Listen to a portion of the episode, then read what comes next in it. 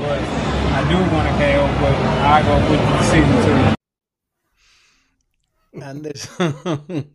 Oye, ¿cómo está la cosa, hermano? ¿Qué tal? ¿Cómo anda Anderson. todo? Oye, yo creo que era. Si te creía que yo oye, no no, venía. no, no, ¡Ah! extra- yo creo que nos ¿Me extrañaron porque extrañaron? Ya están Yo sé me aquí la gente. ¿Saben por qué? Señores, Porque yo también los extrañé. Yo también los extrañé, yo también los Sí, extrañé. seguro. Yo tenía, yo tenía ganas de sentarme aquí a hablar de boxeo, la verdad. Y hoy va a ser un gran programa de boxeo, Anderson. El año arrancó. Primero, ¿cómo tú estás, mi hermano? ¿Cómo, cómo te trató esa despedida de año, este break que te has cogido de, de- de no estar aquí estos días, que la gente te extrañó muchísimo porque lo han, lo ha reflejado así las redes, inclusive otra gente, pero ¿cómo, cómo te fue estos días de despedida? No, la, la verdad tranquilo, la verdad tranquilo aquí en la casa. Nosotros tenemos eh, el niño de mi esposa que, que estaba de misión y regresó a la casa y pasándola en familia y, y todo bien, todo tranquilo. Tú sabes que, que el boxeo forma parte de la vida de todos nosotros, pero fuera del boxeo nosotros tenemos una vida también. O sea que e- eso todos lo saben. O sea, al final del día ya es 4 de enero, ya se viene todo lo que se viene de boxeo. Eh, co- comienza el próximo fin de semana y hermano, listos. Esto, esto es- debe, debe ser un gran año para nosotros aquí en el Boxeo Urbano Network, para todos los fanáticos del boxeo y para el boxeo en general, César. Así que al final del día, eh, un poquitico antes, un poquitico después, ya es 4 de enero y se viene probablemente el mejor año del, del Boxeo Urbano Network. Creo que se viene un gran año también para el boxeo cubano y, y un gran año para todos los que siempre nos están esperando aquí en el Boxeo Urbano Network, César. Así que eh, felicidades a todos, gracias por estar aquí y feliz comienzo de 2023 y que sea un año próspero y sobre todo con mucha salud. Les deseo mucha salud a todos. Sin salud no hay nada, señores. Y no solamente de la salud que nosotros hablamos, o sea, estar bien físicamente y todo eso, ¿no? Sino salud mental. Esa es importante también. Así que Muy eso le deseo a todos. Muy importante la salud mental, muy importante eh, eh, nosotros aquí eh, estar hablando de boxeo, Anderson, como decías, debe ser un gran año para el boxeo, arranca muy bien en la primera semana, ya estamos a 4 de enero, un buen comienzo para el boxeo boricua también, que lo vamos a discutir a fondo durante este programa, vamos a discutir el estado, dónde están el boxeo cubano y el boxeo boricua, desde dónde arrancan este año en enero ahí y en febrero y en marzo se ve buenas, buenas cosas para todos. Y también arrancamos este año 6 de enero en Japón, 6 de enero en Japón, Anderson, el, el, uno, un conocido de la casa, un amigo de nosotros de aquí, Daniel El Cejita Valladares, el campeón mínimo, 105 libras, tú sabes que aquí la controversia de las 105 libras, nosotros la tenemos aquí, tenemos todos los ingredientes, este, el pupilo collazo, un favorito de aquí de la afición. Tenemos a, al, mini Pac-Man Rosa, que se ha convertido en otro favorito de, lo, de, de, nuestra, de nuestro almacén aquí. Y Daniel Elceita Valladares, que tan pronto ganó el campeonato, estuvo aquí con nosotros celebrando, estuvo aquí con nosotros informándonos. Y este muchacho arranca el 6 de, enero en Japón, tempranito en la mañana en Japón, va a ser transmitida por ESPN Knockout. Hay que estar pendiente si ESPN en la aplicación la va a transmitir Anderson. Este muchacho arranca contra un invicto Jinhiro eh, Shigeoka. 8 y 0, un zurdo, muy bueno ese muchacho en Japón. 8 y 0, tiene solamente 8 peleas. En ese peso, ese peso es, es un peso donde no hay muchos invictos, más que algunos tailandeses, los japoneses, pero los japoneses están invictos con pocas peleas. Estos muchachos del lado de acá del mundo, México, Puerto Rico y estos otros, están siguiendo esos pasos. Ya vemos al, vimos al Mini Pac-Man cuando cerramos el año, que el Mini Pac-Man este, tiene pocas peleas y ya ha peleado por títulos consecutivos, ¿sabe? El interino, el regular, toda esa cuestión. Ahora va por el supercampeonato, ya nos dijo aquí en exclusiva que es entre el 28 de febrero y el 2 de marzo, que podría estar peleando en Tailandia, porque la gente de Tailandia se llevaron la subasta pero esta en Japón también nos trae a Masakati eh, Taniguchi, que es el campeón de las 105 libras de la WBO. Uno, el cual eh, podría estar enfrentando realidad, realidad a Oscar el Pupilo Collazo, ya que el Pupilo Collazo se encuentra en los rankings ahí pegadito. Pudiera estar recibiendo esa oportunidad, pero ya tú sabes que donde está el billete es en Japón. Por eso el Cejita, no lo culpamos, el Cejita es valiente y dijo, voy para Japón a defender mi primera defensa.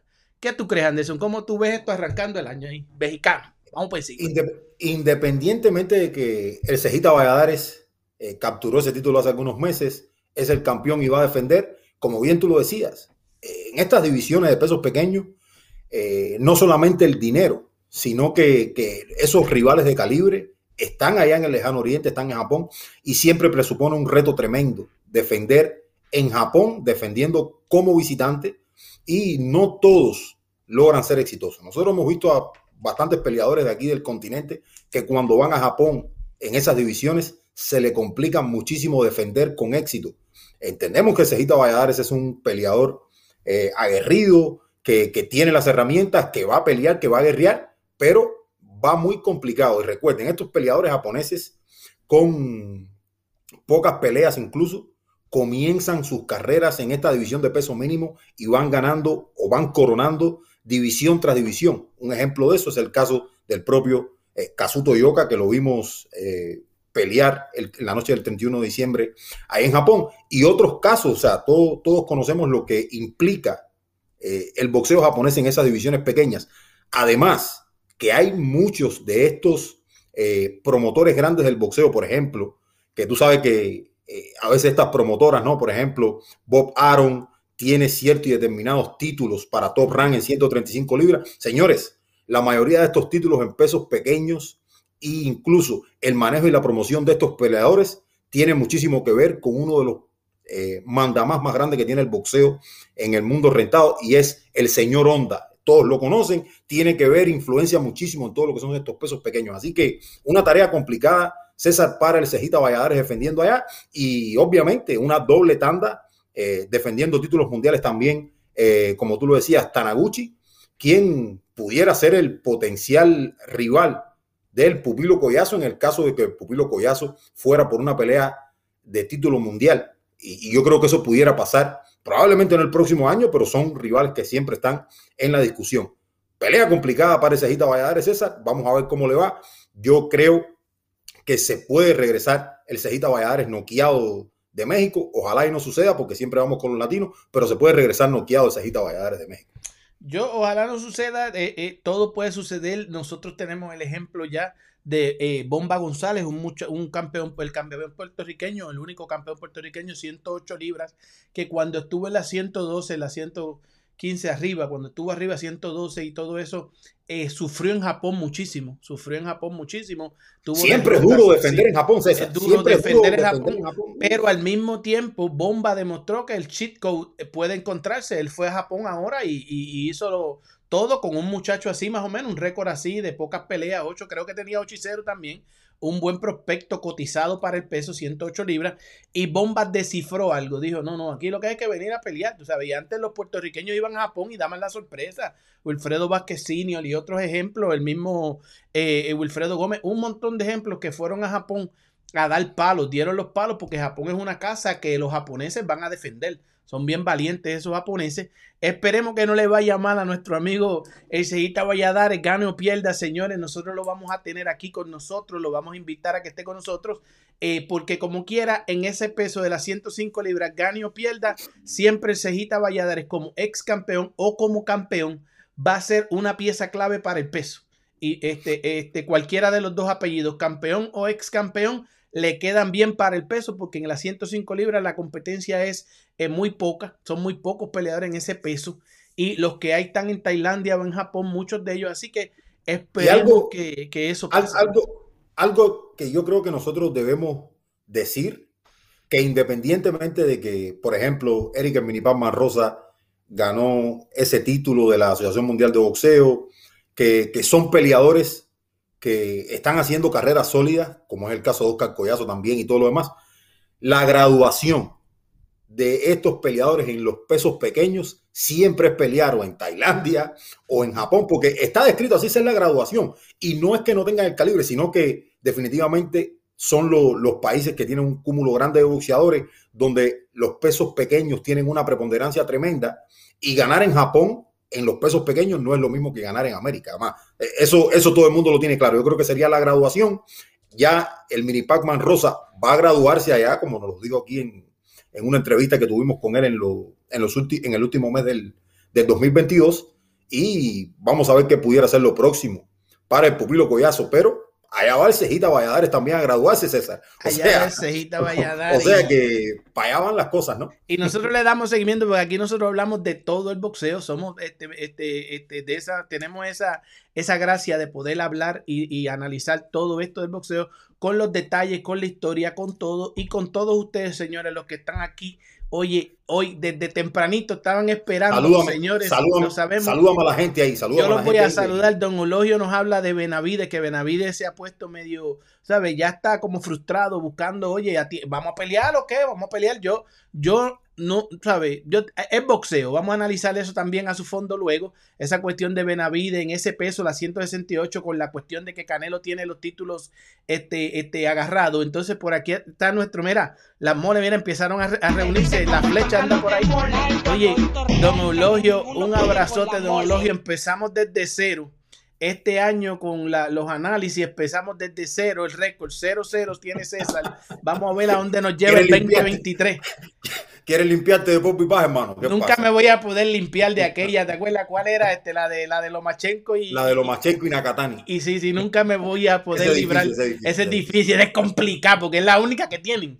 Sea, es la única, las otras han sido, mira ahí, entonces allá en Altuve está por ahí Andresito Sánchez, otra de las moles dominicanas que le gusta que le leamos los comentarios y nos desea felicidades y todo eso, mucho boxeo dominicano. Arranca el año con el campeón dominicano de ellos, no defendiendo, sino buscando otra corona y otro palo, porque eso sería un palo si gana Héctor Luis. Eso es, un, ese es el tema de hoy de nosotros de, de análisis mundial de aquí, de, de nosotros, Héctor Luis García versus el Gervonta Tank Davis, que al parecer no, no hubo mucha repercusión en la situación que pasó a final del año ahí, toda esa cuestión y todo eso. Sí, César, sí hubo repercusión. Ahora que la cartelera continuó, está Bueno, bien, pero bueno. sí hubo repercusión. Está bien, entonces Luis, mira Luisito, la otra mole dominicana de este programa que nos saluda. Saludos, Luisito. Joel Rodríguez nos desea feliz año. Eh, Eulogio sigue por aquí, todos siguen comentando. Este Andresito con todas las banderas dominicanas. Steve Lane está por ahí. Saludos. Este, podrán entrevistar a Benavides. Sí, señor, lo podemos tener aquí. Podemos hacer la gestión y la haremos. Estaremos buscando a ese muchacho. Él ha No, estado César, con si no- nosotros. ¿Ah? Si, no, si, no me, si no me monto en el carro y llego ahí, están, Ellos- están como a tres horas. Sí, están ahí, están ahí cerquita y nosotros este año vamos a estar, mira, señores, ahí, mira, navegando. Oye, nosotros seguimos creciendo. Es más, es más, César, tenemos que escribirle a Poncho a ver si ellos van a estar por allá, para ver si yo puedo sí, llegar. sí, sí, señor, sí, señor. Anderson, tú sabes una cosa, y a los muchachos aquí en el chat y los que se están uniendo ahora y los que nos dejan su like, señores, y los que se, se suscriben, ahí, mira, suscríbanse, Boxeo Battle Network. Anderson, te cuento algo. Si, si nosotros estábamos analizando, señores, han sido más que nueve meses que nosotros llevamos en aquí en este canal, Boxeo Urbano Networks lleva solamente nueve meses, ni siquiera un año, y qué grande se ha convertido esto, ¿verdad? Esto ha sido grande, señores. Entonces, Néstor Maldonado anda por ahí. Ya tú sabes, la mole, la mole, la mole. Mi, mi hermano Néstor, oye, Nelson Domínguez también. Oye, ¿qué pasó Oye. con Nelson que me dijo que lo habías bloqueado, no sé dónde? Que te, Nelson, es, Nelson a lo mejor no se va bien, con- pero Nelson eso es mi amigo, compadre. ¿Qué pasa? No, no, que amigo mío. lo bloquearon a, Ne- a, Ne- a- a- a No, Nelson. dice que no sé qué pasó, qué te pasó con Nelson, no sé.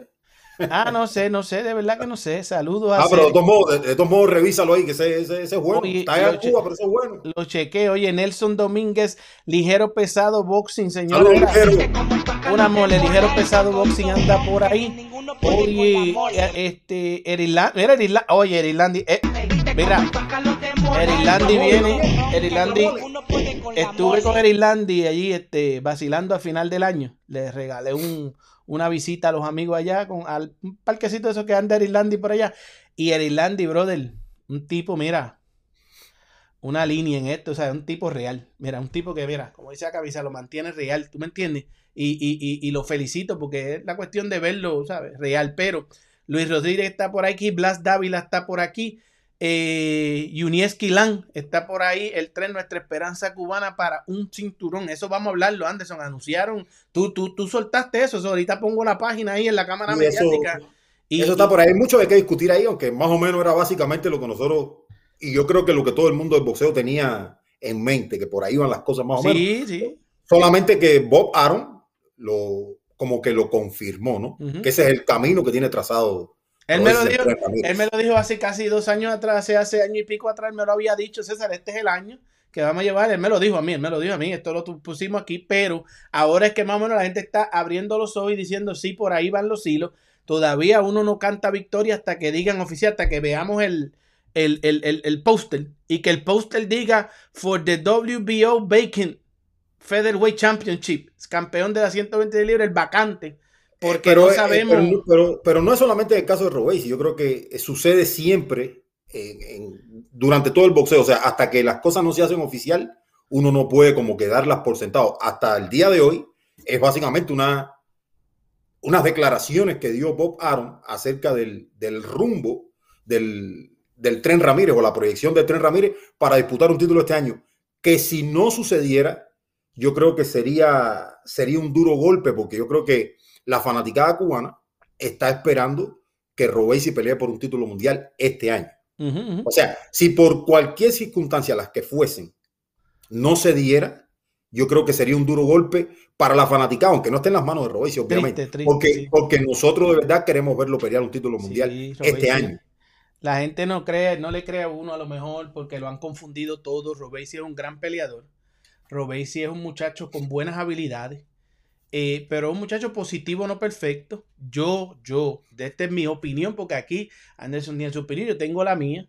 Yo por mi conocimiento y por conocimiento tras bastidores sé que Robesi lo han engañado un poco, que es parte de que sabe que como de, su negocio, ¿verdad? Y que Robesi está un poco mal manejado, ba- bastante mal manejado, fuera de Top Rank. No, Top Rank no maneja a Robesi. Top Rank promueve a Robesi sus peleas. Promueve las peleas de Robesi. Robesi tiene unos asesores, unos mane- quien maneja su carrera, tiene un entrenador, tiene un entrenador físico. Y Robesi eh, eh, este, ha sido engañado en unas cosas, ha sido traicionado en otras. De eso yo voy a hablar más tarde en este programa porque es parte de esto. También Anderson, como vamos a hablar del tema cubano. Pero, Ajá. pero, yo, pero yo quiero que cuando tú vayas a hablar del tema, eh, yo creo que, que tú lo, y es, es un criterio mío, ¿no? Sí, que sí. tú lo enfocaras desde tu perspectiva, Ajá.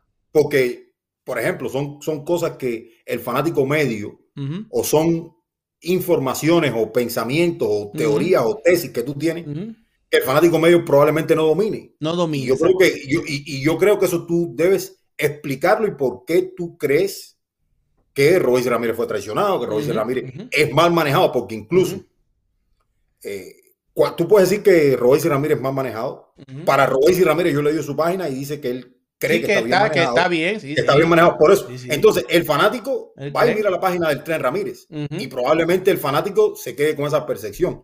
Yo creo, que, yo, creo que es una tarea bien complicada bien que tiene, pero- complicada, sí, pero, sí. No, bien complicada, pero eh, al final como del siempre- día. como siempre decimos, ¿no? Esto es un programa donde se analiza, se opina y se discute. Y Aquí yo no- jamás voy a, a cercenar la opinión de César, más no puedo estar de acuerdo o a veces no voy a estar de acuerdo con lo que diga César y yo también pondré mis argumentos porque Sí, eh, esto es un programa, esto es un network donde hay distintas opiniones y donde somos dos. donde obviamente. somos dos, seguro. Entonces, yo haré mi trabajo responsable de explicar mi parte. Y como yo siempre les digo a ustedes, tengan paciencia, que el querido amigo tiempo decidirá.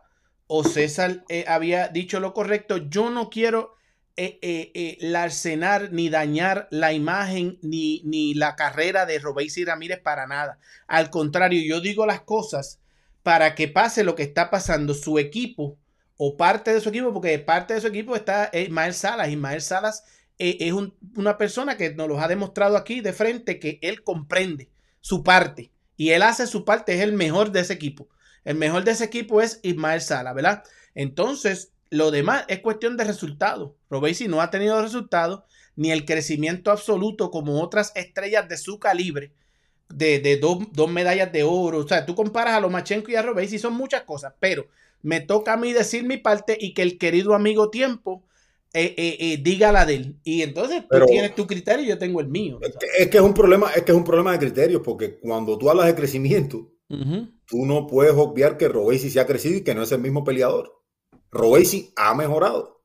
Ahora, que tú lo quieras ver de otra manera, es una opinión tuya y la respeto, pero yo creo que Robesi a día de hoy es otro peleador. Es, es visible, Bueno. es palpable. Desde tu punto de vista, desde tu punto de vista. Y, y por eso te digo que tú piensas de otra manera desde tu punto de vista. Pues yo sí creo que Robey se ha crecido como peleador. Yo sí lo creo firmemente. Yo creo que Yo lo creo firmemente. Yo creo que ha crecido en el físico, en el entrenamiento físico, en cosas, pero como peleador es el mismo peleador. Casi los peleadores yo, a veces no. y yo, y yo creo que también ha crecido desde el punto de vista de, de adaptarse al boxeo profesional. Ajá, Es un Robesi que, que yo lo veo ejecutando de manera distinta y aplicando lo que el propio Ismael Salas le, le ha dicho todo el tiempo, o sea, sentarse un poco más en los golpes. Eh, yo siento que Robesi ha hecho ajustes. Ahora, uno no puede decir o uno no puede ver todos los ajustes materializados de un día a otro. Esto forma parte, y siempre lo decimos, el boxeo profesional forma parte de un proceso. Y ese es el proceso que tratan transitando Robéis y Ramírez. Ahora, tú sabes dónde nosotros vamos a tener una idea clara de la evolución de Robéis y Ramírez. Cuando Robéis y Ramírez se enfrente a un peleador como tentativamente va a enfrentar en su próxima presentación, que es Isaac Dosboy. Yo creo que, yo creo que ese va a ser el medidor y el Sí, punto sí. donde nosotros vamos a decir, estábamos en una nube y Robesi necesita crecer más o necesita seguir haciendo ajustes y esperar por eh, dos años más, que yo creo que sería demasiado, o ver materializado lo que fue la evolución de un peleador como Robesi Ramírez, que fue doble campeón olímpico amateur y campeón olímpico de los Juegos de la Juventud, que comenzó el boxeo profesional eh, de una manera un poco trastabillante cuando cae en su primera derrota, pero entiendo que no tenía el equipo de trabajo correcto y que después se encontró eh, y moldeó todo lo que tenía que moldear. Encontró a Salas, encontró a su manejador, encontró un preparador físico, hizo su equipo de trabajo y transitó todo este camino hasta que llegó a campeón mundial. Pero yo creo que la próxima pelea es la que nos va a situar a nosotros, porque yo te digo algo, yo te digo algo. Ahora yo creo que sí tiene el calibre Royce Ramírez para ganar Isaac Dos Boy. Y todos lo podemos pensar, pero tiene que ejecutarlo y tiene que materializarlo sobre el ring también. O sea, que siempre, hasta que no se dé el resultado, va a ser una cuestión de percepciones y de lo que uno crea por lo que ha venido haciendo Royce Ramírez en los últimos dos años. Pero eso tiene que materializarse cuando llegue esa oportunidad titular. Tú sabes que cuando yo hago esta pregunta que te voy a hacer ahora, yo vengo con algo derecho y directo al plato, mira, por el home. Porque eso, porque te Ajá. gustan las pelotas, ¿verdad? La pregunta es, ¿terminaste? Bueno, a- por, Ese el momento, por el momento, por el momento. Por, Ahora, por el momento sí. yo, te voy a momento, expli- sí. yo, yo te voy a decir para que se quede grabado en nuestro primer programa del año 2023, mi percepción, ¿verdad? Es simple. Robesi Ramírez no puede perder con Doug Bowie. Perder con Doug Bowie es, mira, eso, eso es la primera presión que tiene ese muchacho. No hay forma, no puede perder con Doug Bowie. Ustedes, todos los que están aquí en este chat y todos los que vean este programa en diferido, y todo el mundo, todos los cubanos tienen que coger a Cuba este, de lado a lado, de esquina a esquina, de norte a sur, oeste a oeste, y todos los cubanos de Estados Unidos tienen que unirse por el bien de apoyar a Robesi de todas las formas, porque él no tiene chance, eso es, no hay chance para Robesi de la forma que ya la compañía lo llevó, dándole su segunda oportunidad, porque todos son productos de segundas oportunidades. Robesi perdió su primera pelea, la compañía volvió a subirlo, ¿verdad? Mi percepción sobre esta pelea, y te lo voy a dar un- una, te la voy a dar, te lo voy a poner en algo que ya pasó, es que Robesi Ramírez le va a pasar como a la salsa Rivera, Michelle La Salsa Rivera, que yo te conté aquí que Michelle La Salsa Rivera era producto de un buen matchmaking que, que pensamos que lo había hecho crecer, pero no lo había hecho crecer. Lo mantuvo, lo hizo ganar, lo hizo verse bien, pero lo mantuvo en su nivel donde estaba. ¿verdad? Au- Aunque él se vio que se preparó bien, que se veía bien físicamente, bien brutal, Michelle La Salsa Rivera, hasta que se encontró con, el- con que 2 más 2 no era 4 en el boxeo, que vinieron otra cosa. Pues eso mismo es lo que yo percibo que va a pasar, y yo lo tengo que decir honestamente, nosotros queremos mucho a Ismael Salas, que se ha comportado con nosotros muy bien. Yo creo que no se trata de Ismael Salas en este. Ismael Salas va a decir su parte. Es que Robesi es el mismo peleador de siempre. Robesi depende de... Y, y entonces, no, y eso no, no, no debemos de discutirlo porque tenemos más tiempo. No, yo, Ahora- yo sé que nosotros tenemos más tiempo ahora. Lo único que quiero dejar claro aquí es que eh, no hace sentido una comparación de Michelle Rivera con Robesi Ramírez. Eso No, es- no, no, no, César, pero no, pero espérate un no. momento, Anderson, pero espérate, espérate, espérate. espérate. Pero si, pero si lo pones como ejemplo. no, no, no, pero espérate, pero no, como no, pero no en el mismo. pero no en el sentido que lo están mirando. Yo no estoy comparando a los peleadores, yo estoy comparando a la situación, a la situación, no a los Eh, peleadores. Escucha, escúchame esto. No fíjate, a los peleadores, fíjate, porque quemamos el fíjate, almacén. No te me, no te me vires, no te me vires porque no es así. Fíjate desde el punto que no es lo, que no es lo mismo. Empezando. Y yo recuerdo que cuando La discutíamos aquí situación pelea- sí, la situación la- sí. di- eh, cuando discutíamos aquí eh, las posibilidades que tenía Michelle Rivera contra Frank Martin y todo lo demás, que yo pensaba que Michelle Rivera podía ganar a Frank Martin, no tengo ningún problema con decirlo, uno se puede equivocar. Yo ponía sobre la mesa el background amateur de Frank Martin, el poco background amateur de Michelle Rivera, pero que sí había enfrentado peleadores a los cuales Michelle Rivera derrotó. Pero el caso de Robéis y Ramírez desde, desde la raíz es totalmente distinto al de Michelle Rivera. Es, es el mismo caso, Anderson, es, el no, mismo es, caso. es distinto. en el boxeo es, el mismo caso, No, han sido productos, pero- fueron productos de un buen matchmaking. de- déjame hablar. No, porque me Pero confunde a la gente. Yo no estoy comparando hablar. los peleadores déjame habilidades. es Dale, que dale. yo, no, yo tampoco estoy comparando a los peleadores. No. Yo estoy comparando sus carreras. Y sus carreras son distintas.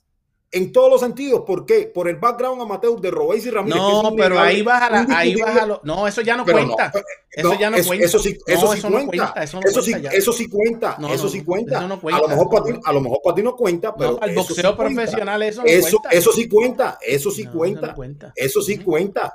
Eso sí cuenta. Y Michelle Rivera venía eh, invicto. Robesi perdió su primera pelea. Robe- el equipo de Robesi Ramírez fue haciendo ajustes. Michelle Rivera venía invicto. Probablemente no estaba listo para esa oportunidad Y o, lo que sea. Está bien, pero son dos peleadores totalmente distintos. no, pero yo no estoy hablando de los peleadores, yo estoy hablando de la situación, no lo voy- confunda. me- Tú eres un mira inteligente, situación. tú eres mi Mira amigo y tú eres mira- inteligente, chico. situación. Velo a la parte de la situ- situación. Mira, no venga, mira la no, no, situación. Michelle Rivera No confunda. tiene poco background amateur, apenas 23 años. Sí, pero es que no estamos hablando de las Ramírez. habilidades. Robesi Ramírez, Robesi Ramírez Ajá. es un peleador totalmente distinto, ya maduro, No. ya maduro No. y con recorrido. No, claro. no estamos hablando, no, recorrido de dónde, si no estamos hablando de la. César, su carrera, Frank Martin, por ejemplo, No confunda, espérate, no confunda la gimnasia con la Yo magnesia, no, yo hermano. no estoy confundiendo. porque yo no es estoy hablando de comparar a Robesi con la yo estoy hablando de la situación yo en no- la que yo no se los- puso yo la no los- zarza. yo no los estoy comparando como es, peleadores. es la Yo misma estoy- situación en la mira, que está Robesi Ramírez ahora. César, no, Sí. no.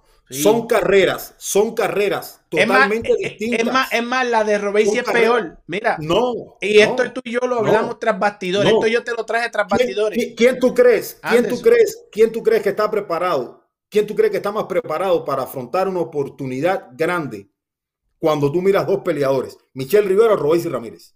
Este, Michelle Rivera estaba más preparado que Robesi No, chico, no, no, César, no, no, no, no, no. Sí, señor, No, sí, señor. no, si quiere, si quiere cambia de tema. Si quiere No, no, tema. no, pero no te puedes molestar cambiar. porque es mi No, opinión. es que- es que- Pero es que mira, yo te lo voy a. Pero es que yo, mira, mira, mira, mira, mira, mira, no y, y más la que se percibe, y más la que se percibe, más la que se percibe puede ser la oportunidad que es la con Dogbuy por el título vacante. Eso lo Esa- dijo, esa es la lo dijo, lo dijo Bob Arum, lo dijo Esa Bob Arum que puede esa es la- ser. esa es la que se viene. Él, él no dijo firme, él no dijo firmemente que eso va a ser. Dice, puede ser, puede ser. Ajá, Ahora, puede yo ser, sigo puede diciendo puede ser. Yo también, yo Ajá, también. Puede, puede ser, que ser. nos llevemos una decepción. Pero yo te voy a explicar cómo yo lo veo, porque esto hay que explicarlo para que la gente lo tenga. Es para dejarlo en récord. Porque yo te lo expliqué tras bastidores. Hay que dejarlo en récord. Yo sé que tú lo ves de tu forma. Y tú lo ves un poquito, como yo antes veía también con la banderita en el pecho.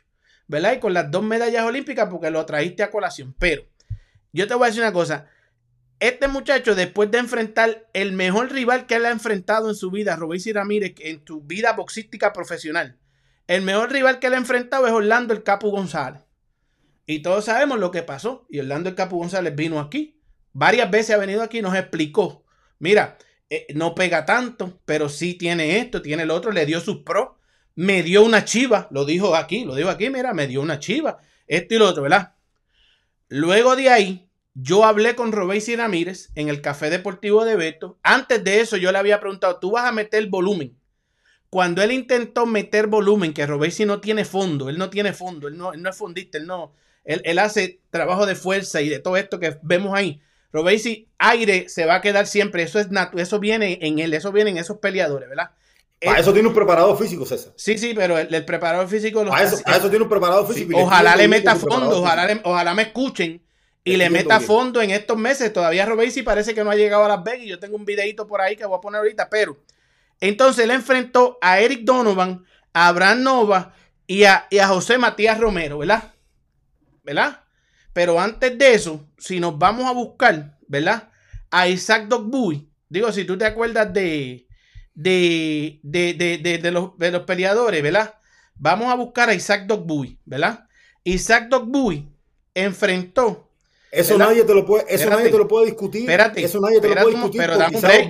Dame un break, dame un break. Pero da- da- yo no te voy a discutir eso. ahora déjame hablar para yo explicar Yo no mi a- punto. pero yo no te voy a discutir Entonces, este, este, este, este, Isaac Dogbuy enfrentó a Adam López, a Christopher Pitufo Díaz y a Joet González. Luego de haber enfrentado a Chris Ávalo, que fue el que lo trajo de la derrota de Manuel Navarrete. ¿la? Cuando tú miras eso, tú eres un tipo objetivo y real en esta pendeja. Tú eres el mejor en esta pendeja objetivamente. Sea cubano, sea Dios, sea Cristo, tú eres el tipo que lo vas a decir como es. Tú oyes esos seis nombres en el lado de Robesi 3 y en el lado de acá 3. ¿Quiénes de esos? Los demás no cuentan para Robesi. Robesi le echaron un reguero de muertos para tratar de revivir su carrera. Él lo dijo en The Boxing Boys. Él lo dijo. Me pusieron rivales a la medida para poder yo coger la confianza y volver. Ahora, hablando de las últimas cuatro peleas, una la de Capu y después las otras tres, y hablando de las últimas cuatro peleas de Dogbuy, ¿quién de los dos ha, ha tenido más oportunidad de crecimiento eh, de acuerdo al matchmaking? Eso yo no te lo voy a discutir, porque definitivamente ha enfrentado mejor oposición Isaac Dogboy. O sea, Isaac Dogboy yo- yo- y- yo- y- yo eso no te lo voy a discutir. Isaac Dogbuy Yo- ha crecido más, ¿verdad? Yo eso, no te lo, yo eso no te lo voy a discutir ahora. ¿Está bien? Ahora. Ahora. Ahora. Sacando a Donovan, que yo creo que sí era un peleador fácil, de, extremadamente fácil. ¿Sacando a quién? A Donovan, a Donovan. Ajá. A A Donovan, sí, Donovan no cuenta en nada. que un, es. un peleador extremadamente fácil, eso sabíamos que Robesi lo Cualquier- iba a acabar y fue a, Cualquier lo- lo- lo- 126 se ganaba Donovan. Cualquiera. me- me vas a dejar hablar Sí, ahora. sí, sí, dale, dale, me vas a dejar hablar. Te veo, Dale, te veo un poco eufórico ahí. te veo- No, es ¿qué que me, tienes, sacaste, me sacaste los pines Porque- empezando por- 2023.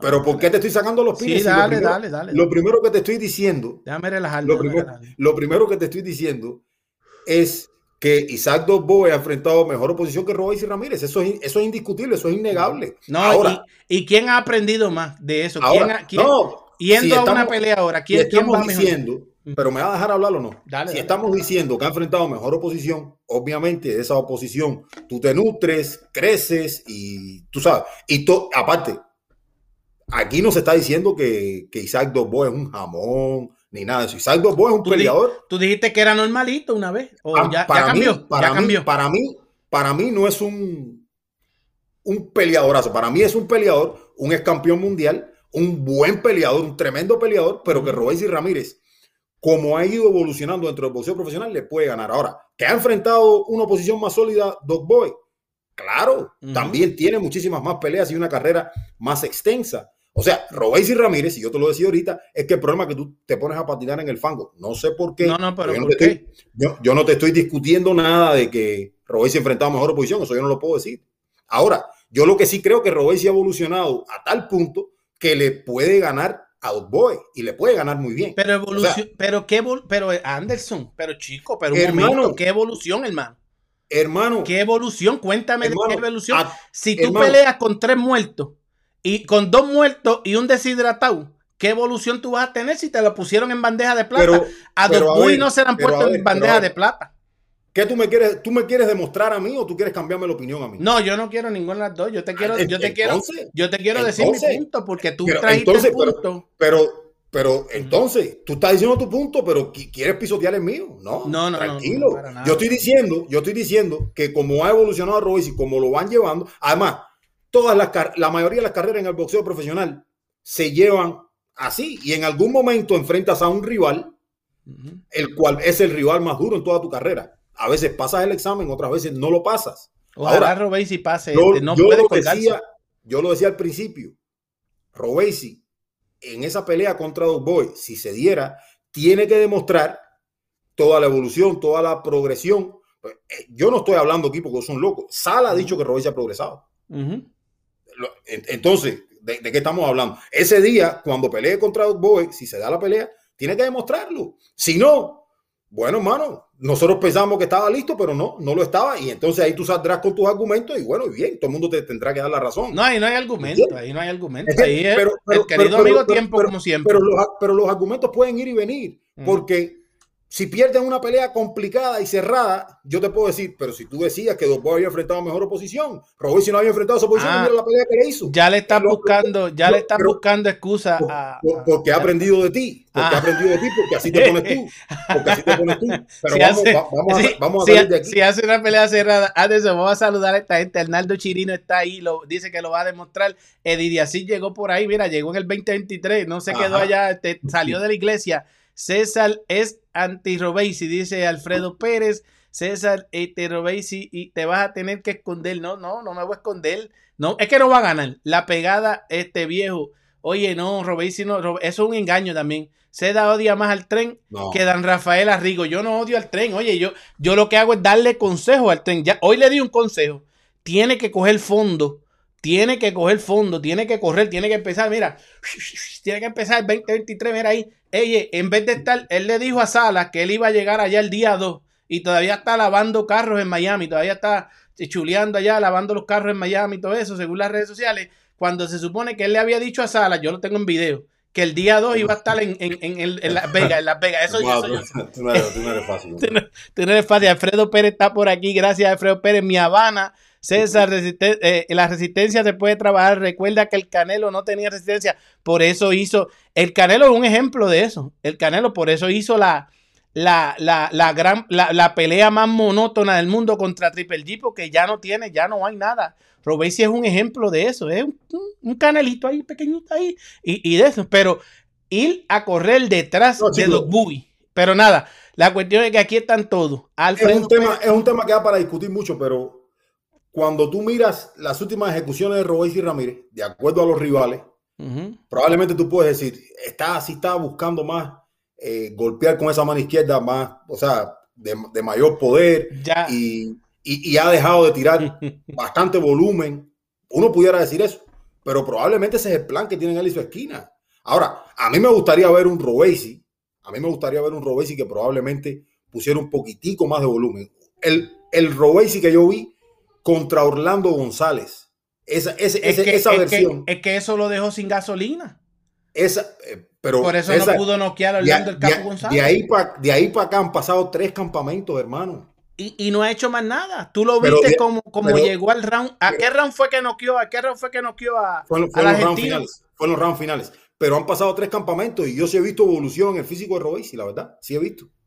Yo, yo, oye, el, el físico yo nunca lo he, lo he hecho, pero tú sabes lo que es.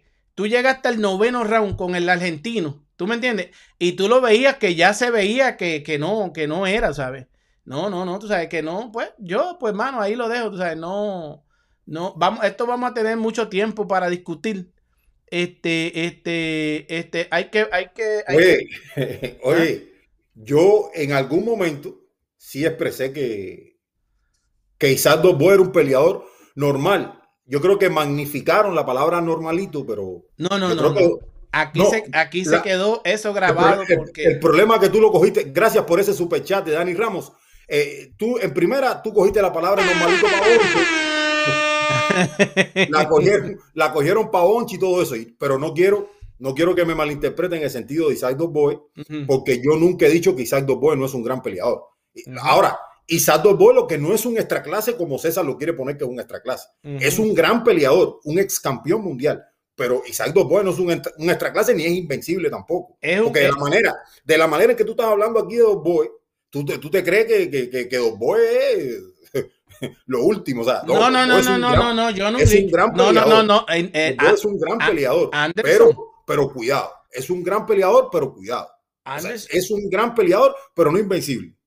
Anderson, Dicen que, el, dicen que el que anda con cojo al año coge, a ti te están pegando mis cosas, me estás tirando por el, por el left field, por el lado, así, por, me estás No. tirando curvas ahí.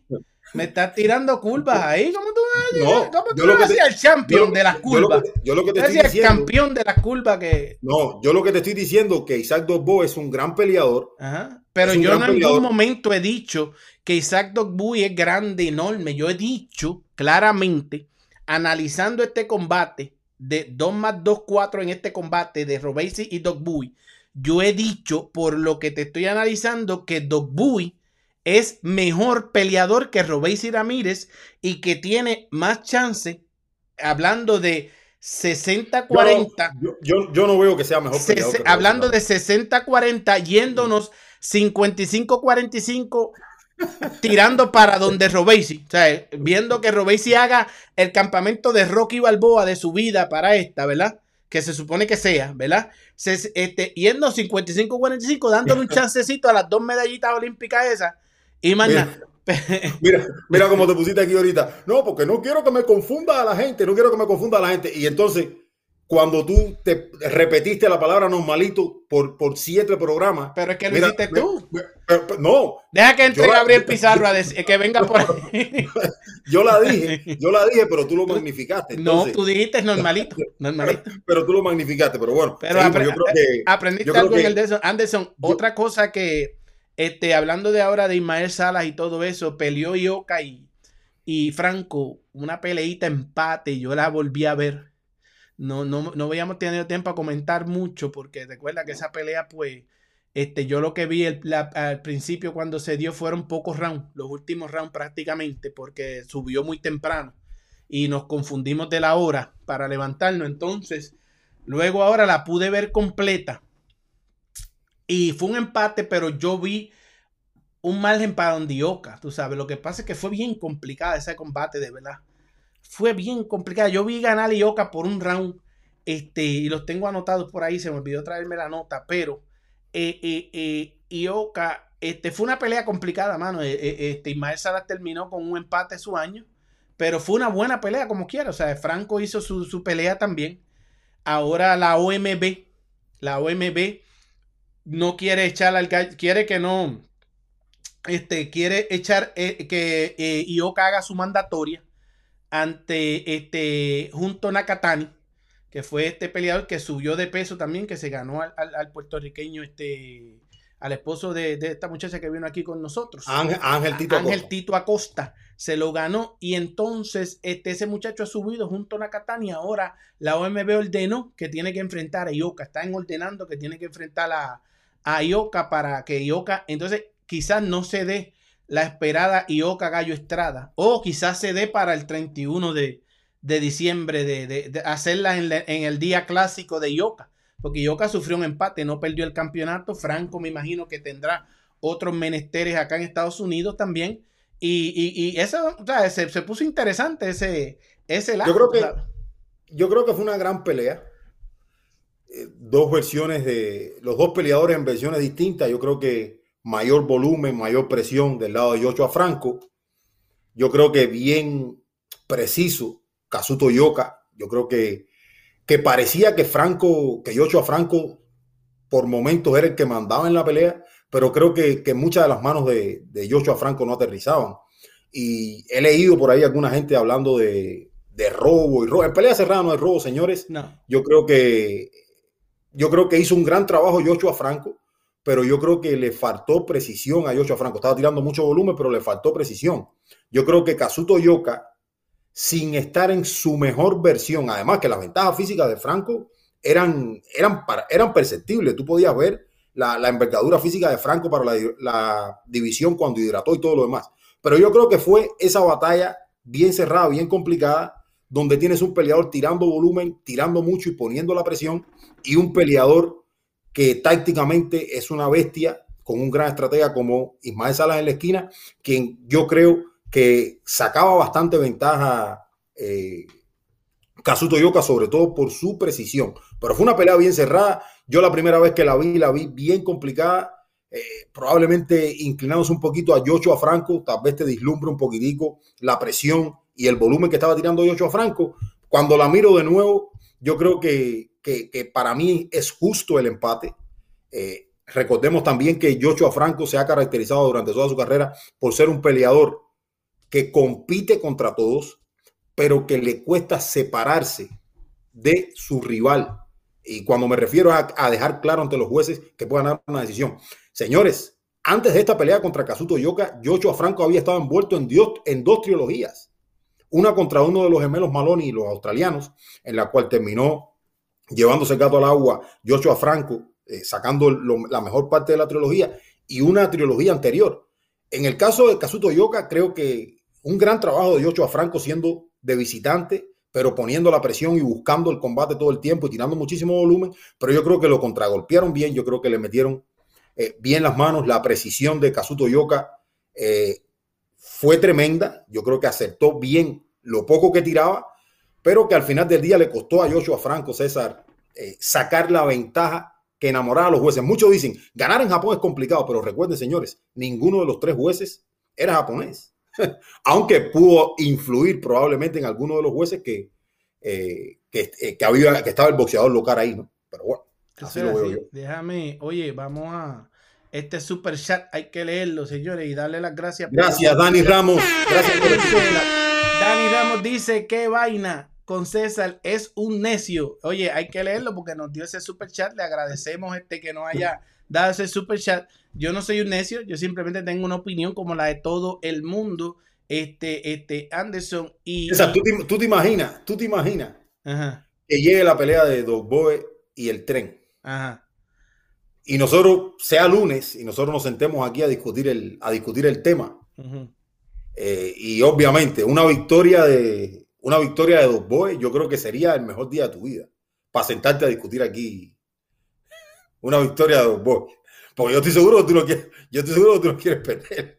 Pero te imaginas regresar aquí un lunes después de que el tren Ramírez derrote a Isaac Dos Boys. Va a ser, va a ser el día complicado también para ti, ¿no? Va a ser, no, Anderson, va a ser más, el más, e- ese va a ser el mejor día de mi vida. Si gana Robesi, el mejor día, porque eso va, eh, mira, Cuba se va a desbordar aquí.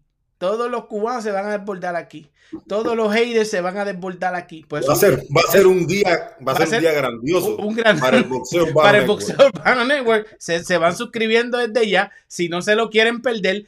Y si ustedes quieren creer que Robesi gana, ahora, si pierde Robesi, yo espero, yo espero que según me dicen este necio, según me dicen todos estos insultos, vengan a por lo menos tener la cara, como yo siempre he dado la cara aquí, de venir a decir, coño, César, hacho, hacho, la tenía, mi hermano. Te, te felicitamos, lo dijiste como era. Robesi está mal manejado. Este pobre del dinerito de Robesi, porque ahí, mira, Robesi no tiene oportunidad, señores, de perder ese combate si le llega el combate, porque, señores, en este negocio del boxeo todo puede pasar.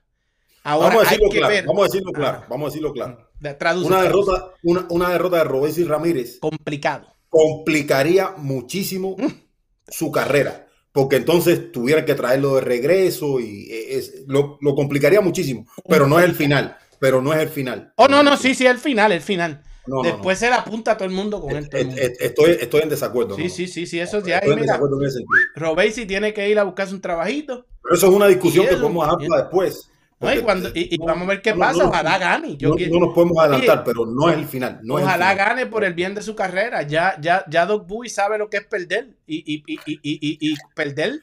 Si eh, gana, si gana, vamos para arriba de los mexicanos, que los mexicanos lo quieren también. tam- sí, los, mexi- los mexicanos son los que dominan las 126 libras ahora mismo. Eso tampoco te lo puedo discutir. Los mexicanos dominan las 126 Es- libras hoy, hoy, hoy. Es- hoy. eso no te lo puedo discutir porque es cierto. El que Eso diga lo contrario no sabe de boxeo. El México Eso domina las 126 libras hoy. Los tres, es cam- tres campeones de las 126 cierto. libras son mexicanos. Tres Eso campeones de las 126 libras son mexicanos. Muchacho, te voy a dar un palo en la cabeza. Ya te estoy diciendo que eso es cierto, pero ¿qué tú tienes? Y los tres, y los, y, los tres, mira, y los tres se ganan a Robesi hoy, al día de hoy. Ah, Y dos de ellos noquean a Robesi por primera vez. Tres- Ay, ma- y cuidado, y cuidado si el no, y cuidado si el normalito, Aquí no yo te- mencioné el tema de los mexicanos. cuidado si el normalito no termina este, noqueando a Robesi en los rounds finales, para que se quede grabado aquí.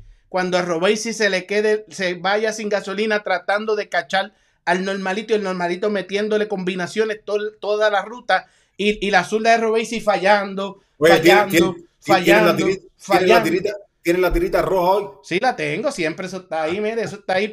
Y además Dios me protege de todo mal. de- yo, por eso es que yo, yo sí como el pueblo de Israel, yo batallo contra 20 enemigos, pero Sí. Eso es lo que va a pasar, Anderson. Hablamos de Yoka, Bueno, eso es lo que va a pasar según César. según César, según, según la mole, según la mole. Yo no, yo, oye, yo creo que yo me fui invicto en el último cuarto del año 2022. Yo lo que te di a ti y a todos los que están aquí, cátedra. Yo creo que tú no, tú, tú, tú eres objetivo y tú sabes que en el último, tú, No, yo estaba me- imparable. Perdí, perdí, perdí dos peleas. Yo Perdí la de Yoyo. imparable en el... per- perdí la de Yoyo, perdí la de Yoyo y la de Michelle Rivera. Esas dos predicciones sí las Yo- perdí. Eso, eso fue desastroso. yo, pero la cuestión fue cómo yo te aseguré y te las canté. Y fui allá a la Argentina, que voy para allá ahorita, voy para allá ahorita, a donde los amigos de la casaca. Para esos que dicen que César no lo ven en ningún lado, pero está en todos los programas, está en todos lados. Eh, En, la casaca, este, voy ahorita. También les dije lo que había, mira ahí. Ahí se las canté, mira, no, no ca- le- le- le- la de la de Vivol y, y este, ellos, ellos No, tenían- esa, esa, ellos tenían ese- esperanza en el zurdo. Tenían esperanza en el zurdo. no, pero esa no, esa, Esperanza. esa, esa, esa está clara, esa estaba clara. Señores, Ahí, ahí, ahí al final, al final del año te apuntaste un par de victorias, creo que lo necesitabas. Creo que lo porque ve. yo creo que lo porque que- déjame, déjame encenderla aquí un segundo, espérate. Dale, dale, dale. Mira, Anderson, en lo que enciende la luz, hablamos de. Este, ha- hablamos de, de Ioka, hablamos de Robesi, hablamos de todo el mundo y tenemos que seguir moviéndonos hacia adelante en los temas. Este, este, hablamos de todo eso. Ahora, uno de los platos grandes y señores pendientes, pendientes, porque nosotros vamos a estar, yo les voy a estar trayendo la información sobre la llamada con la que traicionaron a Robesi y aquí hoy yo les voy a decir, eso al final, yo les voy a decir, más ahorita, ya mismito, eso en un par de minutos, qué se trae la gente de Andy Cruz, lo último, lo tengo yo. Hay otra gente que quizás tengan la información, pero no la van a tirar por, por cuestiones de, de su forma, tú sabes. Yo tengo la información confirmada, este, tengo la información que me dicen, sí, esto está más o menos, se ha hablado, se ha hablado y todo eso. Y yo les voy a decir aquí, yo les voy a decir aquí ahorita lo que hay con Andy Cruz. Así que no se vayan, denle like y suscríbanse. Mira, el Boxeo Urbano Network, señores, se suscriben y vamos por encima. Anderson, y, y vamos a hacer, Mira, hablar. ahí, ahí te metieron un tarrayazo. ¿Quién, quién, quién? quién? Dale, dale, dale, dale, dale, Dice, dale. dice, Ay. no, yo te dije que te, teni- te habías puesto bien al final de año, pero sí porque habías venido con, con algunas derrotas. Dice que perdiste las tres, las tres, las tres de Robesi las Perdí todas las de Robesi. Chacho, pues, a lo mejor por eso es que digo, no, pero imagina- oye, tú te imaginas eso, yo las perdí todas las de Robesi y ganar la de Dogbuy. Porque yo no voy a cambiar. Oye, Robesi puede decirme que, que- que- que este señor consiguió este espinaca y dinamita para los puños de Robesi. Este, ¿Cómo se llama? Guay es el, el- el- el- La- Larry Way. Larry, Larry Way. El traductor y, y- y- entrenador de Robesi, este, este, y, y que dinamita y todo eso, ¿verdad? Y no, ni así, ni así. No hay break. Yo no voy a cambiar. Doc Bowie al día de hoy, y más que Doc Bowie tiene una ventaja enorme, inmensa, que es que él sabe de antemano, y por eso fue que él dijo, no, yo voy a pelear después, yo no, yo no voy a- vamos a pelear el año que viene. Yo peleo en, eh, después de febrero, ¿verdad? Doc Bowie lo único que ha hecho en todo este tiempo, junto a Barry Hunter, es entrenar para, para Robesi. Eso es ventaja en el boxeo. Esperemos, esperemos, esperemos, Eso es ventaja. que sí, esperemos Él, que él sí. ha entrenado Porque para Robesi, para neutralizar lo único que tiene Robesi, la zurda. Todo eso, todo eso va a sumar. Ro, Robesi tiene más que la zurda. Eso es un, un error que estás cometiendo hace rato. Robesi Pero donde que- yo Robesi un video que, me diga eso, Vamos, una, una pelea. va- Mira, vamos, vamos, vamos a seguir hacia adelante. Oye, Showtime comienza también el sábado, que es la estelar. La estelar de esta semana es el sábado 7 de enero. Sábado 7 de enero, esa cartelera controversial que ya creó controversia, que ya encendió las cosas con toda esa cuestión de Gervonta David, donde enfrenta a el androide García, que muchos, créelo o no, aunque todo el mundo sabe, este, que van para Washington, ¿verdad? Van para la casa de Gelbonta y todo eso. Y la gente sabe que Gelbonta es complicado que pierda su casa. Es complicado que el androide pueda noquear a Gelbonta, pero en el boxeo cualquier cosa puede pasar. Y todo eso, pero con todo y eso, yo me imagino los amigos eh, dominicanos como Luisito y todos estos muchachos aquí en el chat, que tengan esperanza y mucha gente que, que, a veces como nosotros les gusta el underdog, ¿verdad? De ver que si a lo mejor el androide le hace una buena pelea, está en el túnel, todo eso, ¿verdad? Y, y, y, y todo eso. Pero esa pelea y esa cartelera, Anderson, la cartelera está muy buena. Porque esa cartelera tiene a, a, a, Jaron Bucenis, tiene a Dimitrius Andrade, tiene a Rachidi Ellis, que esa pelea de Rachidi Ellis puede ser el tablazo de la noche. Tuviste, tuvimos aquí en la, tuvimos la conferencia virtual de la Undercard y pudimos hablar con Ellis y, y, el otro muchacho este, se, este con Royman con Royman Villa. Royman Villa lo habló, le hablamos en inglés en español, le hicimos las preguntas aquí con toda nuestra familia del Boxer Urbano Network. Y, y, lo importante es que, mira, llegó la verdadera mole de aquí. Llegó. Salúdalo, Anderson. Antes de yo seguir con esto, salúdame a Gabriel Pizarro y dámele la bienvenida al 2023 porque él no te escuchó temprano y esa es la mole de aquí, la mole del lado de César. Por más que esté contigo con, con collazo y eso, que lo lleves bajo engaño con collazo también, como lo hiciste con, con, con la salsa y con todos los demás. Pues de no, es que él tiene su criterio, tengo el mío, a veces coincidimos, a veces no, pero un fuerte abrazo a, a mi hermano Gabriel Pizarro. Gabriel, feliz año nuevo. Me feliz lleva, 2023, hermano. Aquí andamos, aquí andamos. Que Gabriel nos extrañaba y pelea las batallas con nosotros y decía, chico, pero no se dejen. No, no, tranquilo, que nosotros. César nunca se deja. Mira, Anderson, la cuestión es que el 7 de enero va a ser una gran cartelera. Una buena, muy buena cartelera. Una, cosa, una cartelera que definirá muchas cosas de frente a lo que viene y uh -huh. todo eso, pero también este, este, está esa incertidumbre. Vamos a arrancar por, por ahí, porque en verdad no vamos a discutir las demás peleas que Jaron Bucenis y Sí, yo creo que nosotros hablamos bastante de eso. Vamos directo al grano. Este, Gelbonta Davis y Héctor Luis, el, el androide. ¿Cómo, sí. ¿Cómo, la ve mi hermano Anderson? ¿Que, que ¿Tú sí, le mira, das algún chance al androide? Eh, Yo creo que sí, obviamente en el boxeo un peleador como, como Héctor García uno no lo puede descartar. Ahora, qué tan grandes sean los chances es ahí donde, donde comienzan los, donde pudieran comenzar los problemas. Yo creo que es un amplio favorito Yerbon Davis, pero eh, Héctor Luis García es un gran peleador, es un gran peleador. Ahora va a enfrentar a, a Yerbonta Davis que ha demostrado que, que, al menos tiene la capacidad de finalizar a, a sus oponentes, que en los últimos combates ha demostrado que independientemente de perder rounds, eh, ha logrado eh, sellar victorias, ¿no? Y yo creo que, que, eso es lo que no ha dejado lo último de, de Yerbonta Davis, pero yo creo que si tiene algún, algún chance Héctor Luis García. Ahora, ¿qué tan grandes son esos chances? Es lo que debiéramos analizar. Es una pelea por el título, como tú decías, Yerbonta Davis tiene un título secundario de la Asociación Mundial de Boxeo, eh, un Héctor Luis García que sus primeras 12 peleas las hizo en República Dominicana. Eh, después de eso, eh, yo creo que esa pelea contra Chris Colbert lo puso en el mapa. Después le gana a Roger Gutiérrez.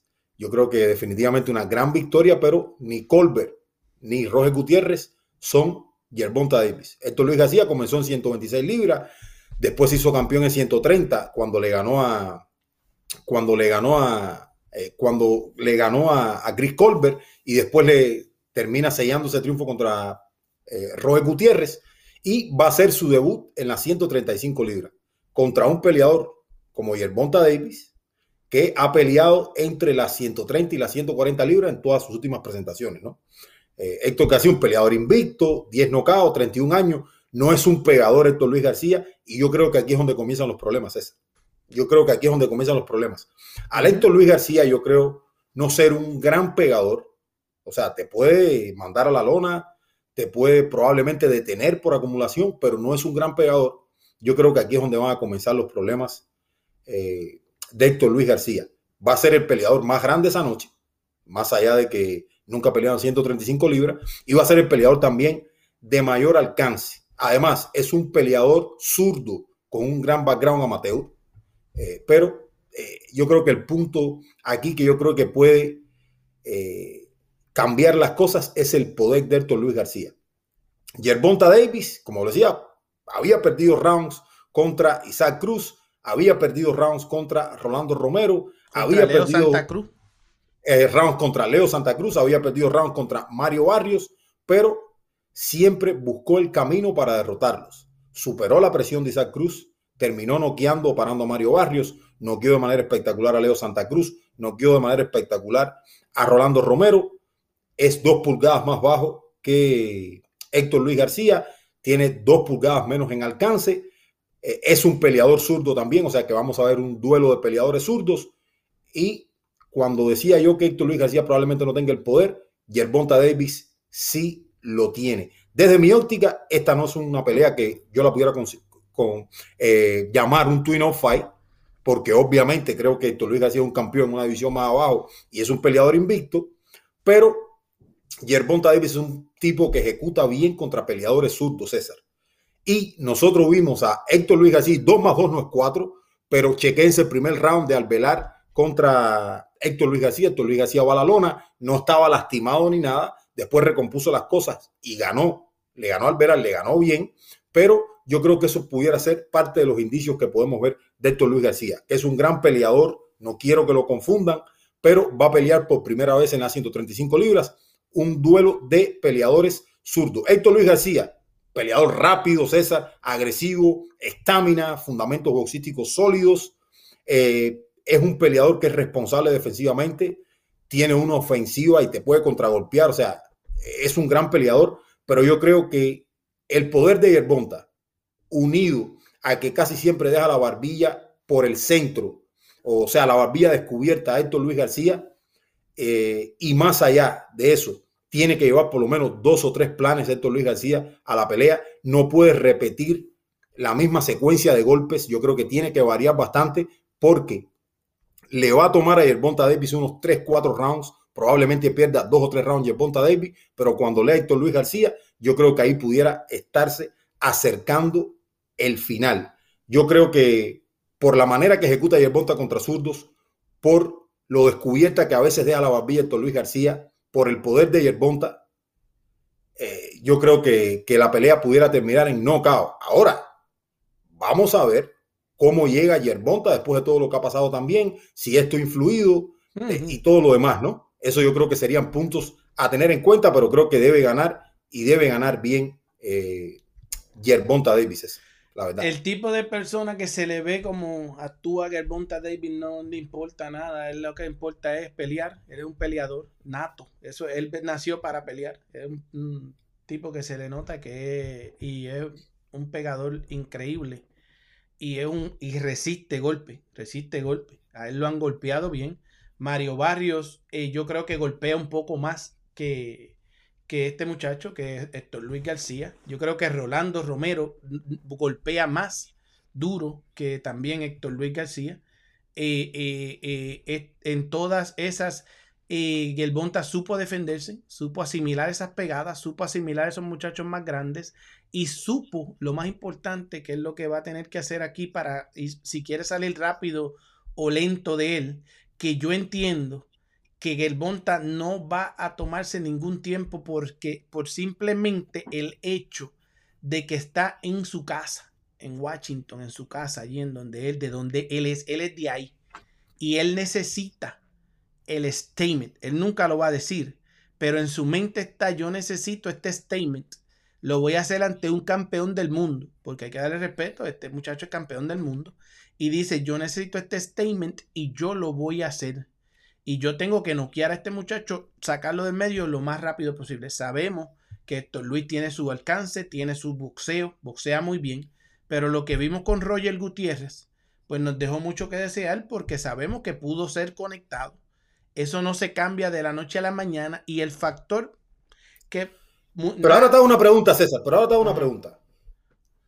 Más allá de que sí fue alcanzado, obviamente, vimos un Héctor Luis García probablemente en una versión poco más ofensiva contra Roger Gutiérrez. Uh -huh. Pero tú crees que fue eh, que esas manos que le llegaron a, a Héctor Luis García fueron más por cuestiones del plan de pelea, que yo creo que para el final de la pelea fue totalmente errado, en mi opinión, o que definitivamente fue que quedó expuesto, porque Héctor García en los primeros rounds lo dominó No, bien, le, saca- le sacó mucha ventaja. Y en los últimos entonces- tres rounds. En los últimos tres rounds. en los últimos tres rounds recibió manos En innecesarias. lo- en lo- pero, porque en el, en el, en el noveno round, en el, en el, en el décimo round, eh, yo estaba allí, en el décimo round, eh, eh, Roger sale a pelear por primera vez en toda la, la, la pelea, porque Roger no peleó en la- el resto del...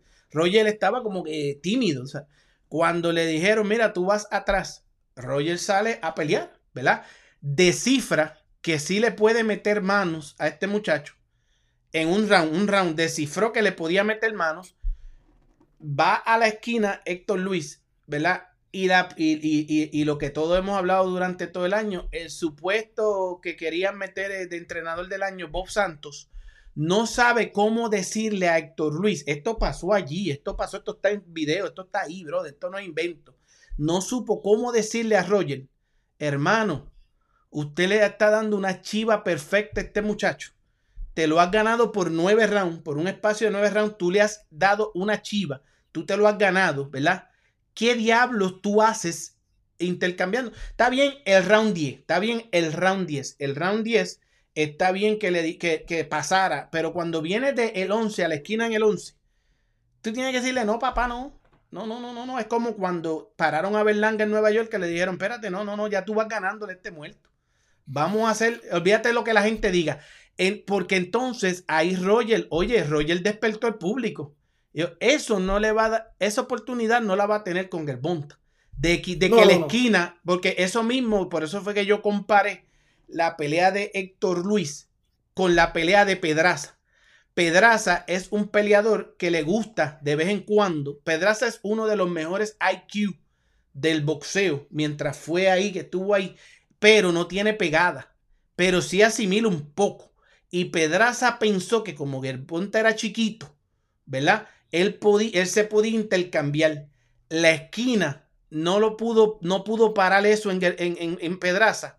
Y Pedraza se buscó el nocao asqueroso que se buscó en cinco rounds con Gervonta Davis, a pesar de que el peso, todas las cuestiones que habían de excusa, pero la realidad fue esa.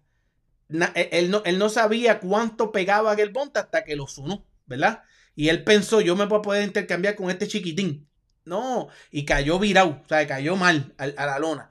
Pero, y es, por eso es que yo lo veo de esa manera, porque Héctor Luis es un peleador que sí le gusta pelear porque lo demostró con Roger, pero no en las manos de Roger, no son las de Gervonta. Entonces, si Gelbonta lo descifra en el. A lo mejor. Y quizás Gelbonta lo tire en el primero. Porque Gelbonta va, está en su casa, Gelbonta va a salir caliente. Y la adrenalina en high, porque la gente va a estar allí. Este, este, todos sus panas van a estar ahí, todo el mundo, todo el mundo, la familia. Eso, esta vez, e- e- el, territorio hostil al que se va a enfrentar Héctor Luis.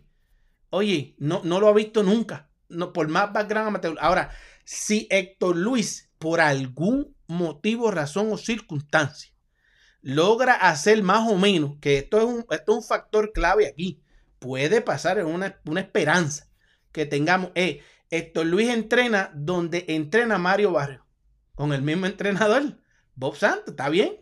Y Bob Santos no era el entrenador principal, pero estuvo ahí con Mario Barrio. Y entrenan en Pound for Pound allí, eso está allí, eso está ahí documentado, ¿verdad? Si él logra descifrar lo que hizo Mario Barrio con Gerbonta sin coger golpe, ¿verdad? En, en ese territorio hostil y calla la fanaticada que la calle. Entonces, cuando, cuando Leo Santa Cruz este, este, tenía a la gente como que diablo, lo- este, estaban sorprendidos porque Leo estaba metiendo de las manos a Gerbonta. Si él logra hacer eso y meterse en el túnel, en el enfoque de que pasen los rounds, de que pasen los rounds y él ahí y metiéndole mano y no dejándose alcanzar y metiéndole mano, bien.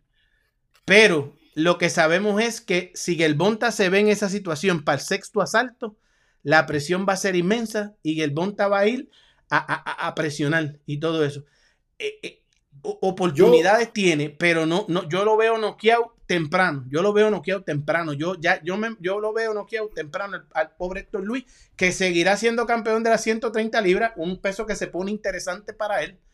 Hay que ver cómo hace las 130 libras, porque lo primero que él me dijo cuando se bajó del cuadrilátero, que lo traje aquí, era que mano, yo voy para las 35. O sea, yo quiero ver si alguien unifica conmigo. Ahora, si lo sacrifican después de un knockout asqueroso que le puede dar el Bonta y lo bajan a 130 y todo eso, pues hay que ver qué pasa. Después eso lo analizamos después. Mira. Pero al momento, no, mm, mm, no hay chance. Yo lo, yo, yo lo, yo lo veo de esta manera. Desde el punto de vista del negocio, yo creo que es una pelea donde Héctor Luis García no tiene nada que perder aquí. No, no, para nada. No tiene nada que perder. Va a cobrar la mejor bolsa de toda su carrera. Va a pelear contra los mejores, en este caso Yerbonta Davis, y eso siempre es un sueño de, de cada uno de los peleadores. Y en este caso, me imagino que juegue como una motivación adicional porque tiene la oportunidad de ganarse a Yerbonta, ¿verdad? Ahora, yo creo que no solamente va a ser un gran reto para Héctor Luis García, yo creo que va a ser un gran reto también para la esquina de Héctor Luis García, porque yo no quiero restarle méritos a nadie que lleva tanto tiempo dentro del boxeo. La verdad, no es mi intención, pero cada quien juega, su papel. Y eh, el general en jefe de la esquina de, de Héctor Luis García ah, lleva muchísimos años dentro del boxeo, pero eh, nunca ha sido general en jefe de una esquina en una pelea tan grande como esta, o sea, enfrentando a un peleador así, ¿no? Y yo creo que eso es un punto también interesante. Yo creo, César, y, escucha esto, ¿no? Aquí pasa algo complicado en el caso de Héctor Luis García, porque uno mira que es un gran peleador, que es sólido ofensivamente, que es sólido defensivamente, que es un peleador que puede hacer muchas cosas en el ring con gran background amateur, pero al mismo tiempo pareciera que no es suficiente para derrotar a Davis. E, Es la realidad. Y cuando uno mira esto, es más táctico que todo. ¿Por qué? Porque a diferencia tuya, por ejemplo, yo veo una pelea que va a ser bastante pareja durante cuatro o cinco rounds. Es lo que yo pienso. Y, y yo creo que se va a mantener la tendencia de Yerbonta perdiendo algunos rounds incluso. Fíjate. Pero si Héctor Luis García se encasilla con un solo plan, yo creo que ahí está listo. Yo creo que, que Box Santos y Héctor Luis García tienen que tener como cuatro variantes tácticas aquí. Porque si repite lo mismo y repite lo mismo, hemos visto la capacidad de Yerbonta Davis de adaptarse a lo que hace su rival y terminarlos noqueando. Eh, eh, Yerbonta Davis les pone trampa a, su- a sus oponentes y los termina noqueando. O sea, yo creo que aquí el ring IQ y toda la experiencia que tiene Box Santos y todo lo que tiene Héctor Luis García, que es el que va a ejecutar, tienen que ponerlo en despliegue. Porque cuando Yerbonta Davis lo lea y se sienta cómodo ejecutando de esa manera, puede llegar un, un- golpe brutal y pueden terminar noqueando a Héctor Luis García. Ahora, si por el contrario, Héctor Luis García comienza a ganar round, como bien tú dices, comienza a tomar confianza y comienza a estar alerta y a variar su boxeo y a ejecutar de distintas maneras, pudiera ser que se le complique y yo creo que eso le sumara un plus a Héctor Luis García, porque como te decía, desde el punto de vista del negocio, no tiene nada que perder Héctor Luis García. Si pierde, perdió con Yerbonta, co- cobró una gran bolsa, la bolsa más grande de su carrera, y todavía va a sostener su título de las 130 libras. Yo creo que en ese sentido es un Héctor Luis García que se ha preparado con ciencia porque es una gran oportunidad. Yo creo que eh, también con el incentivo de pelear contra Yerbonta Davis y con la bolsa más grande de su carrera. O sea, yo creo que, que de cualquier manera eh, no hay nada que perder en ese sentido, aunque boxísticamente hablando, creo que no solamente le va a alcanzar Héctor Luis García César con ser un gran peleador ofensivo y defensivamente. Hay que tener un extra para ganarle a Yerbonta Davis. Yo creo que eh, el, ese poder brutal que le falta a Héctor Luis García, yo creo que es la clave para que Yerbonta arriesgue más de lo debido y, lo, y le termine ganando bien, incluso noqueándolo. Decía tío Mike Tyson que todo el mundo tiene un plan hasta que lo golpean en la boca. Eso decía tío Mike. Tú sabes que tío Mike este era como, el Bonta, pero en grande.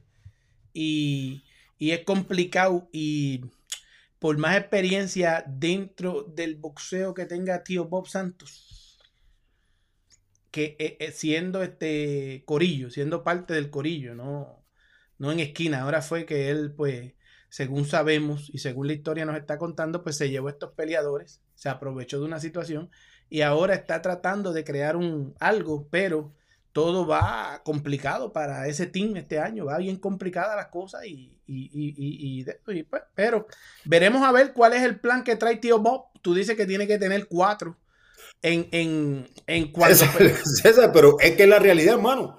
Cuando dos. uno, cuando uno mira a Yerbonta, te das cuenta que, que tienes que tener más de, más de Sí, dos, sí, no, no, planes, sé. porque, porque te lee. Pero Leo, también- Leo- Le- Leo Santa Cruz lo venía dominando y le tiraba esa ráfaga de golpe y, y no le, las manos juntas. pero, no, y pero a Leo Santa Cruz no le dio tiempo ni a regresar a la esquina. A escuchar, le tiró, le soltó tienes- esa mano, le, soltó esa mano derecha tres veces. Parece que dijo, ya, este es, el- este es mi camino. Yerbonta lo le bajó el, el archivo y agarró y lo desconectó. Se lo desconectó a Leo Santa Cruz padre enfrente de su. Ah, sí, como, increíble. como, como, como Robesi, como. Robesi me desconectó a Nova ahí al frente. Ahí exactamente Exacto. como, así como mismo, Así- como eso no se me olvida. Yo vivo con esa Robesi. maldita pesadilla. Cuando yo vi a. Nova caer en esa esquina, eso fue, eso fue una maldita pesadilla para mí.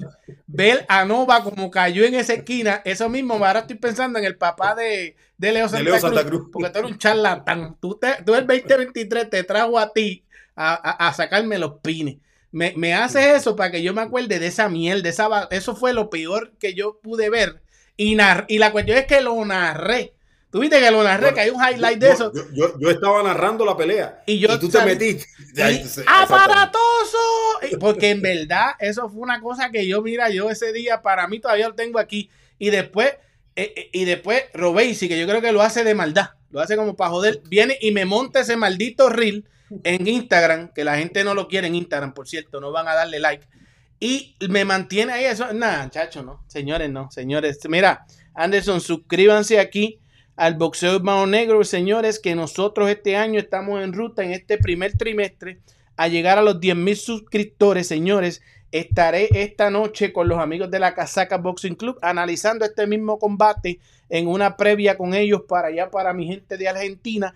Y volvemos aquí, señores, el próximo lunes con un gran programa, pero aquí nos falta todavía bastante programa. Tenemos que ir aquí, al, aquí a nuestros comentarios a hablar con los muchachos que está por ahí a hacer boxing diciendo que Quiero, no quiero, quiero, César, quiero saludar a, a Cere Boxing, a Cere Boxing, quiero saludarlo y desearle un feliz y próspero 2023 a Cere Boxing. Sí, Andresito. Sánchez sigue con las banderitas. Ivancito de Argentina está por aquí, que nos saludó también.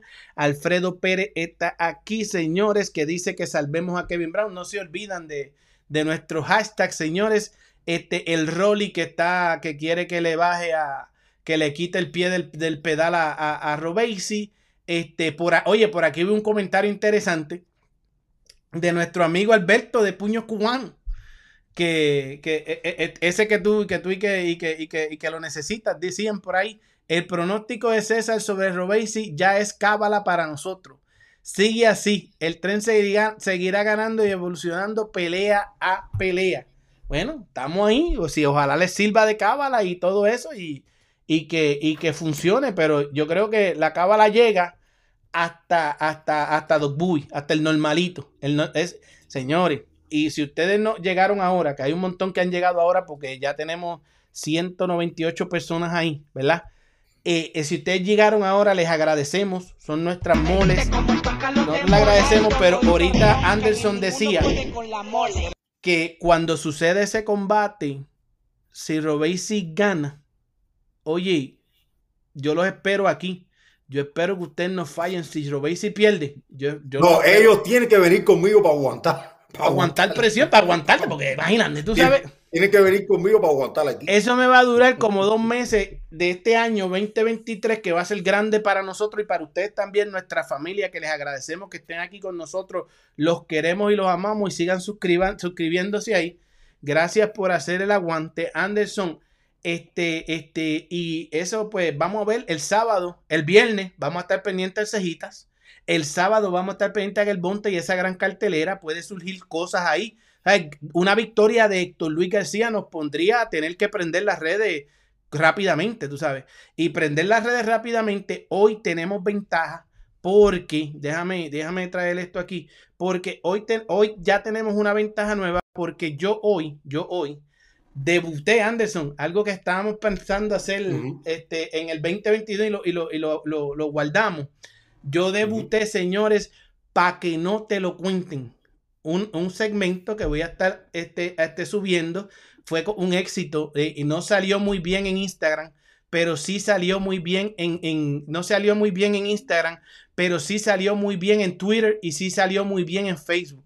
Tengo que hacer unos arreglos para Instagram, pero estamos transmitiendo por las tres eh, eh, simultáneamente, no por aquí, no por aquí, porque en que no te lo cuenten, es donde yo lo voy a mantener real. Todo el que quiera causar dis- di- disturbance en nosotros, o sea, que quiera causar guerras, cosas, estupideces, yo los voy a entretener allá, bien entretenido, con la verdad.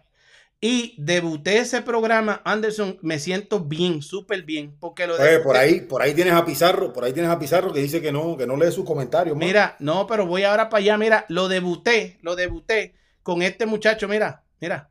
Oye, tenía ahí al Puli este, este conmigo, que ese muchacho, y, y- y- por ahí salió un reel bien chévere en Instagram, él con Morrel y todo eso. El Puli me contó todo cómo le ha ido desde que llegó a Estados Unidos. Oye, súper interesante la entrevista que tú la vas a subir, me imagino, ya al canal aquí, al boxeo. Sí, después, Network. eh, en, en cuanto termine el programa, eh, vamos a estar subiendo la entrevista de al boxeo Rodríguez. Network, estuve ahí todo eso. con ese ¿Qué muchacho. ¿Qué quiere mira? el puli para él? ¿Tú quieres este, quedarte en el área de Miami o tú quieres moverte a, a- a otros lugares, hacer tu propio campamento, tu propio lugar? Ahora estoy bien, estoy bien como estoy, tú sabes. Eh, no, no, no ando buscando nada más, sino que sentirme bien con alguien que, que me preste la atención, tú sabes, adecuada, que me, que trabaje en mí. Y hasta ahora estoy, estoy bien como estoy, no, no ando pensando en moverme aquí porque aquel se fue para Las Vegas, porque aquel se fue para allá. Si tú tienes el enfoque, ¿me entiendes? Esté donde tú estés, tú vas a llegar a, a, a lo más alto. Actitud positiva, como siempre, que es lo que importa. Claro. Tiene que estar fuerte y un muchacho joven como tú, 18 años, acabado de cumplir ahora mismo, ¿verdad, Puli? Sí, sí, acabo de cumplir. Ahora mismo, ¿cómo pasaste ese cumpleaños? Lo pasé bien entrenando. Entrenando el día del cumpleaños. Oye, Anderson, sonó, sonó muy interesante la conversación con el muchacho, el, el Puli Rodríguez. A mí me encantó, a mí me encantó porque lo vi entre, lo vi entre maduro y serio, y, pero también sonriéndose. Y yo creo que, creo que está en el túnel, creo que sabe lo que quiere el muchacho.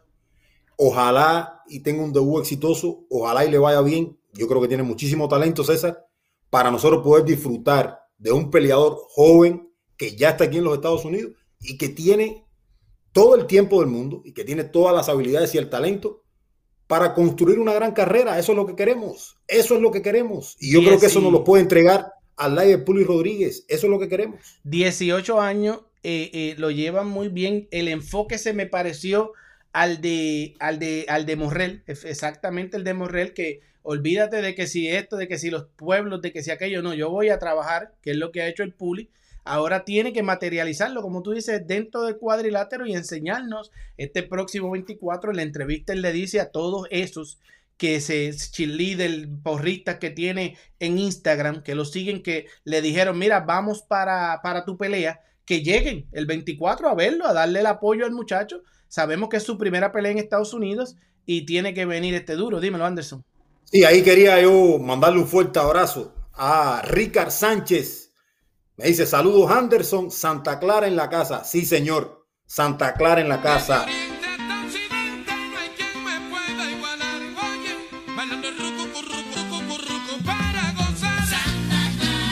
Dice Ivancito de Argentina que el que no le dé like no aguanta presión, No señores. lo cuque, que no, aguanta cuque, presión. Ivancito, que nos regalen ese like, señores. Pero también que se suscriban, señores, suscríbanse, denle a la campanita si no le ha dado para poder, señores, nosotros seguir diciéndole a YouTube que estamos aquí. Señores, ya les dijimos que venimos con muchos buenos eh, proyectos de crecimiento para nosotros en este almacén donde hablamos de boxeo como tú, para que no se los cuenten. Un saludo a The King que anda por ahí, uno de esos personajes, Juan Díaz. Se vieron que Algilago se las cantó al más que da lástima. Oye, eh, ¿cómo? ¿Dónde? No, no lo vi. Sí, ya yo estuve leyendo el post ese por ahí, pero eso yo no lo quiero discutirlo aquí. Ok, aquí, aquí no, aquí no. Entonces, este, este, de- dice Manuel Pico, César, ese es el lugar idóneo para que a Gelbonta le den una paliza de su vida en el- su patio. Quién sabe si es la noche del dominicano. Pudiera ser, lo, lo- lo- lo dijimos, pudiera ser, pero pues del hecho al trecho es una larga distancia. Anderson, hablábamos del Puli, el Puli es el niño de oro, la, la- ese, ese- esa presea que todo el mundo quiere cre- hacer crecer y demostrar los, todos esos manejadores que hay por ahí. Mucha juventud, gente, César, mucha, juventud, muchas mucha cosas, juventud. pero el boxeo cubano se encamina, Anderson, a un buen comienzo de año, Anderson. Ya están los ranqueados, hay muchas cosas que hablar del boxeo Sí. cubano, varias carteleras en el tintero, que por cierto, el 24 ya anunciaron esa, y aquí les digo yo primero que nadie que el 20, eh, hay 24 y 25 puede estar en, en, en este Box Lab Promotion, una compañía que apoya el boxeo cubano, eh, anunciando pronto que estarán el 25 también de febrero en el, su casa, el Caribe Royal, nuestra casa también, que los hemos apoyado en las grandes carteleras, especialmente en esta última del año, que tuvo la sorpresa de Raico Santana Martínez, que por cierto, a Raico lo vamos a tener aquí, Anderson, pero ¿qué trae el boxeo cubano? Que va a comenzar el año rápido Sí, para el boxeo y- cubano. Y Hasta que, hablábamos, se- César. hasta que venga el luto, por supuesto, de, de la noche de Ah, Robesi Dos Cruz. No, no empiece, que eso Dale, eso no. Mira, eh, hablábamos del puli, ¿verdad? Entonces, yo creo que también hay que hacer mención a dos, tres peleadores jóvenes que, han llegado también, eh, que los comencé a seguir en Instagram y creo que los muchachos se ven bien eh, trabajando, se ven trabajando bien. eh, y bueno, próximamente vamos a estar hablando de ellos por aquí. Próximo, próximamente vamos a estar hablando de ellos por aquí, pero que sepan que nosotros estamos bien pendientes a esos muchachos jóvenes también que, que van a comenzar sus carreras este año en el boxeo profesional. Ahora, del boxeo cubano, César, en sentido general, yo creo que, hay, hay, hay fechas ya, ¿no? Hay fechas ya que se van a estar sucediendo a partir de la semana que viene. Va a estar subiendo el Lucero Duquesne, un peleador que estuvo, comenzó su carrera profesional en México, eh, ya está en, aquí en los Estados Unidos, está boxeando desde Texas. Va a subir, el Lucero Duquesne tiene 5 y 1 con 5 knockouts. Eh, va a estar subiendo el próximo 12 de enero en Pasadena, Texas, contra el norteamericano Steven Lyon. Eh, bueno, eh, debutó aquí en los Estados Unidos el pasado noviembre 26 y ganó por knockout. Así que pendientes ahí que va a estar subiendo el Lucero Duque en el día 12. Ariel Pérez de la Torre, señores, uno de los peleadores que la afición cubana sigue muchísimo. Nosotros le vamos a estar dando cobertura a esto que va a tener lugar el próximo día 24 en Hialeah, donde va a estar estelarizando Guillermo Riondo. Ariel Pérez de la Torre va a estar subiendo al entarimado ese 24 de febrero. Ariel Pérez de la Torre, 9 y 1, 7 nocaos César. La única derrota contra Tito Sánchez. Ganó en su última pelea del año contra Eduardo Facundo Acet.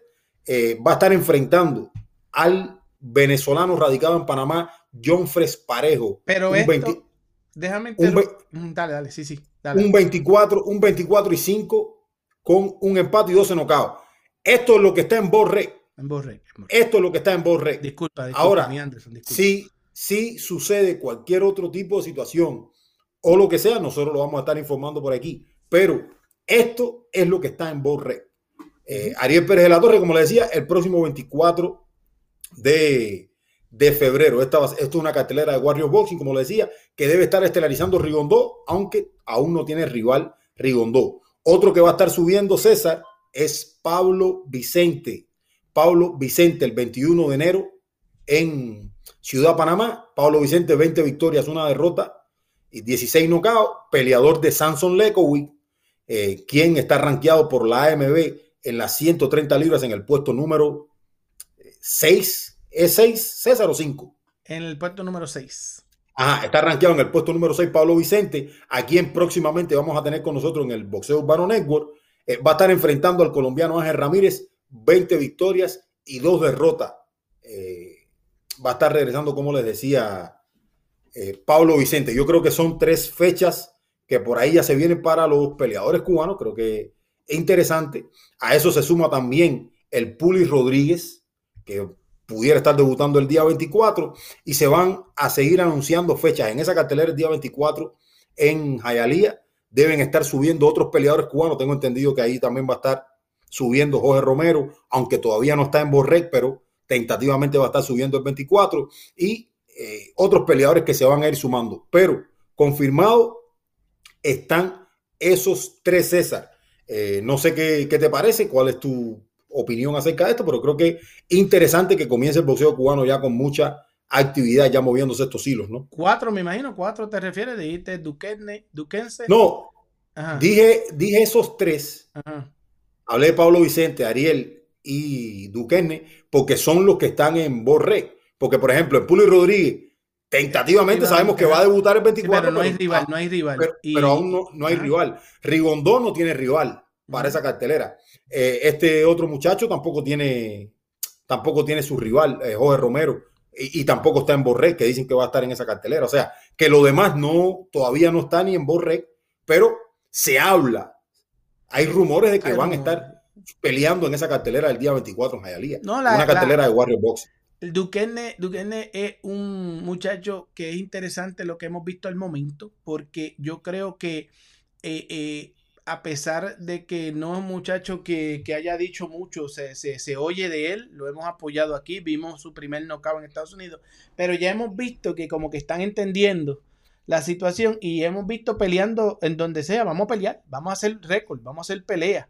Él tuvo una, un empate o algo pasó en México en su última, toda la situación. No, fue, fue, no, lo que, lo que sucedió fue. Una descalificación. Es- exactamente, Una descalificación. Eso, eso, eso él, en una entrevista que, que está aquí en el canal, creo que nosotros hablamos de eso.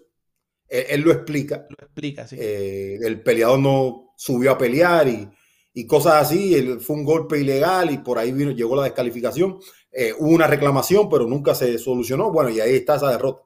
Tiene pero- una derrota por descalificación, algo Pero, que hasta, eh, hasta Roy Jones sufrió una derrota por descalificación. sí, o sea, eso, eso al final del día no, no- representa mucho. Eso no representa, ¿no? Pero Ajá, lo creo- bueno ha sido que tiene dos peleas ya en Estados Unidos, contando esta que, que, que, que, sus- que supuestamente va a suceder un miércoles, creo que en la cartelera es un día en semana, en Es un Texas. jueves, eso es un jueves jueves 12. en Texas, ¿verdad? Y este, esperemos que no se caigan, porque muchas veces hay peleas que esperemos, o sea, hay que rogar que no se caiga, que oye, que vaya todo bien y que siga ese ritmo, porque en el peso que él está, pues es un peso de esos que, que complicados también y tiene que eh, tener peleas, tiene que tener actividad. Esperemos que su compañía lo siga llevando a la actividad y le siga dando, o el que lo esté manejando, le siga dando oportunidades de crecimiento, de, de actividad, de pelea a. Y, so- y sobre todas las cosas, porque yo creo, César, que Duquesne es ese tipo de peleador que yo creo que lo necesita también. Necesita pelear bastante, necesita caminar, o sea, necesita ir puliendo sobre la marcha, pero estando activo. Yo creo que ese muchacho es uno de esos peleadores que lo necesita. Sí, en el caso de Pablo Vicente, sabemos que Pablo Vicente está en Panamá, ¿verdad? En Panamá ya con el otro muchacho, este, el, el O sea, Matellón. Lo- ambos están radicados en Panamá, pero eh, est- están en, en- en En lugares diferentes. en- exactamente, en equipos Sí, diferentes. en ¿sabes? equipos diferentes, son diferentes promotoras, diferentes situaciones, pero este, este muchacho pues está en Panamá como quiera, ti- es como los que están en Alemania, que tienen esos problemas de que es complicado que tengan la oportunidad de acá. Mira Matellón, el caso que, que lo vamos a hablar pronto con la AMB sobre Matellón, yo, eso es uno de los temas que yo quiero tocar, pues Matellón lo tienen como que el estatus en verificación, aparece en la AMB, como que el estatus de él está en el limbo.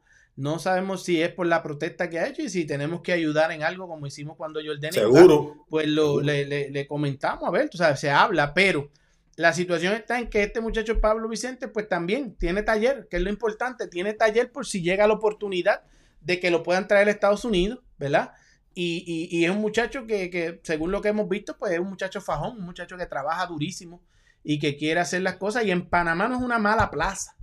Lo que sucede es que hay que ver con qué promotores están, qué conexiones tienen esos promotores, cómo puede conseguir una visa para, para pelear en Estados Unidos o algo, y, o, cómo pueden llevar algo para allá, para Panamá, que se hacen buenas carteleras en Panamá por tradición. ¿Sabes? Buenos cabos a las drogas que hace este, la AMB allá.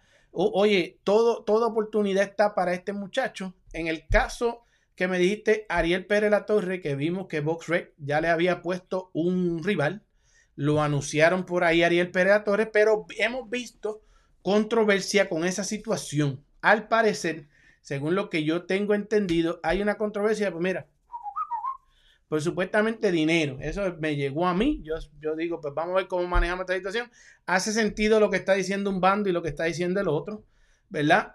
Y eh, este, como siempre, Ariel está en un equipo que yo lamento ver a ese muchacho. Pero, pero lo que no entiendo en este sentido es cuál es el fondo del problema. O sea, cuál es, el, cuál es la raíz del problema. Yo creo que. Porque, porque el, muchacho, el muchacho tiene un contrato firmado. Un y el- al muchacho le van a pagar según lo que dice el contrato. O sea, no debiera haber ninguna situación aquí. No, y, y yo creo que le están pagando un poco más o lo que sea. No, yo no he visto los pormenores, pero la situación está en lo mismo.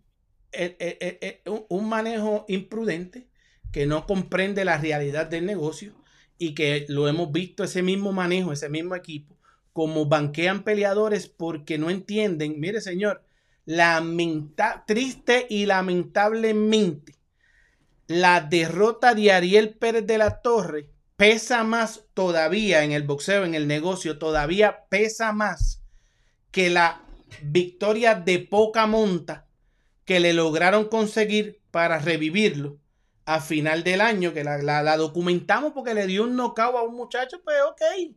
Oye, que tan, tan pronto le puso las manos encima, el muchacho cayó. Eso prácticamente, eso fue lo que pasó en su victoria. Eso no lo hace ni más valioso ni menos valioso, eso lo hace que pueda crecer. Entonces, la promotora, que la, ninguna promotora va a perder dinero en esto. No van a decir, sí, se los voy a regalar bendito, porque Ariel es un muchacho tan bueno que le vamos a regalar, o sea, como persona, que, que, que le vamos a regalar este, dos mil dólares más. No, te lo tienes que ganar. Ya perdí, tuviste tu derrota, lamentablemente. Tienes que entonces este, trabajar. Entonces, Pero, pero mi punto es, Ajá. más allá de cualquier otra situación, hay un contrato. Hay un O sea, lo, que le contrato. tienen que, sí. lo que le tienen que pagar es lo que dice el contrato. Es lo que dice el contrato y, y- y entonces, o no pelea. Ahora, si ustedes ven, si ustedes ven que Ariel Pérez de la Torre no pelea con el rival que tiene de frente ahí, que van a, que le, que le- que le están trayendo, le- o le cambian de rival, o lo cambian de cartelera, quizás tengan la intención imprudente de llevarse a Ariel para la cartelera del 25, no creo que pase, porque va a haber una cartelera el 25, al momento casi es seguro una cartelera del 25 de Box Lab Promotion en, en- Florida, y ustedes saben, Caribe Royal, y ahí pues Ariel ha peleado y han peleado sus, sus compadres de equipo, este Kevin Brown, este, quizás ahí vemos a uno de los Peró, o sea, puede ser una buena cartelera porque cuentan ahora con televisión, muy interesante, o sea, se han mantenido ahí, han ido creciendo, esa compañía ha ido creciendo. La compañía no tiene que, los peleadores no hacen la compañía muchas veces, la compañía prepara unos buenos shows, pero no, no, ninguno es indispensable. Ahora, podríamos ver todos estos cambios por cuestión de presión, señores, yo les voy a decir aquí, eso le va a costar al pobre Ariel Pérez La Torre, todo eso. Porque Ariel Pérez La Torre hay mucha esperanza en volver a traerlo, darle ese empuje para que pueda este, retomar su carrera bien, pero con toda esta imprudencia de dos pesos aquí, de un peso acá, que fue lo mismo que pasó con Salas, cuando la situación con Joel B. Gómez, que eso no es que yo esté diciendo algo que no lo vimos en vivo, lo vimos, las discusiones surgieron en vivo, o sea, en la cámara, aquí en vivo, salió uno diciendo una cosa, el otro lo explicó, ¿verdad? Y al final era por par de pesos, por 500 dólares. Uno dice, yo tengo billete, el otro dice que tiene billete, el pana que, lo, que le presta las cámaras también, dicen que tienen torta, que tienen billete, y después pelean por dos pesos. Tú sabes, una pelea, una discusión boba por dos dólares, donde el único que se afecta fuera del cuadrilátero es el pobre peleador. Ariel Pérez de la Torres, hoy en día, es, es- es- es un peleador que, aunque es adulto y él es dueño de sus actos, su mejor amigo, según ellos mismos, que es Joel B. Gómez en Estados Unidos, su mejor amigo, que lo protege también mucho, le dio un ejemplo, Joel B. se armó, y que yo lo decía aquí, esto va- uno va a explotar, ¿verdad? Y el pobre Ariel no se ha atrevido a armarse de valor y a decir, mira, yo quiero pelear, puñeta, yo quiero meter mano y yo quiero que mi carrera crezca y yo quiero demostrar. Yo quiero aprender del error que hice en esa pelea que peleé como amateur.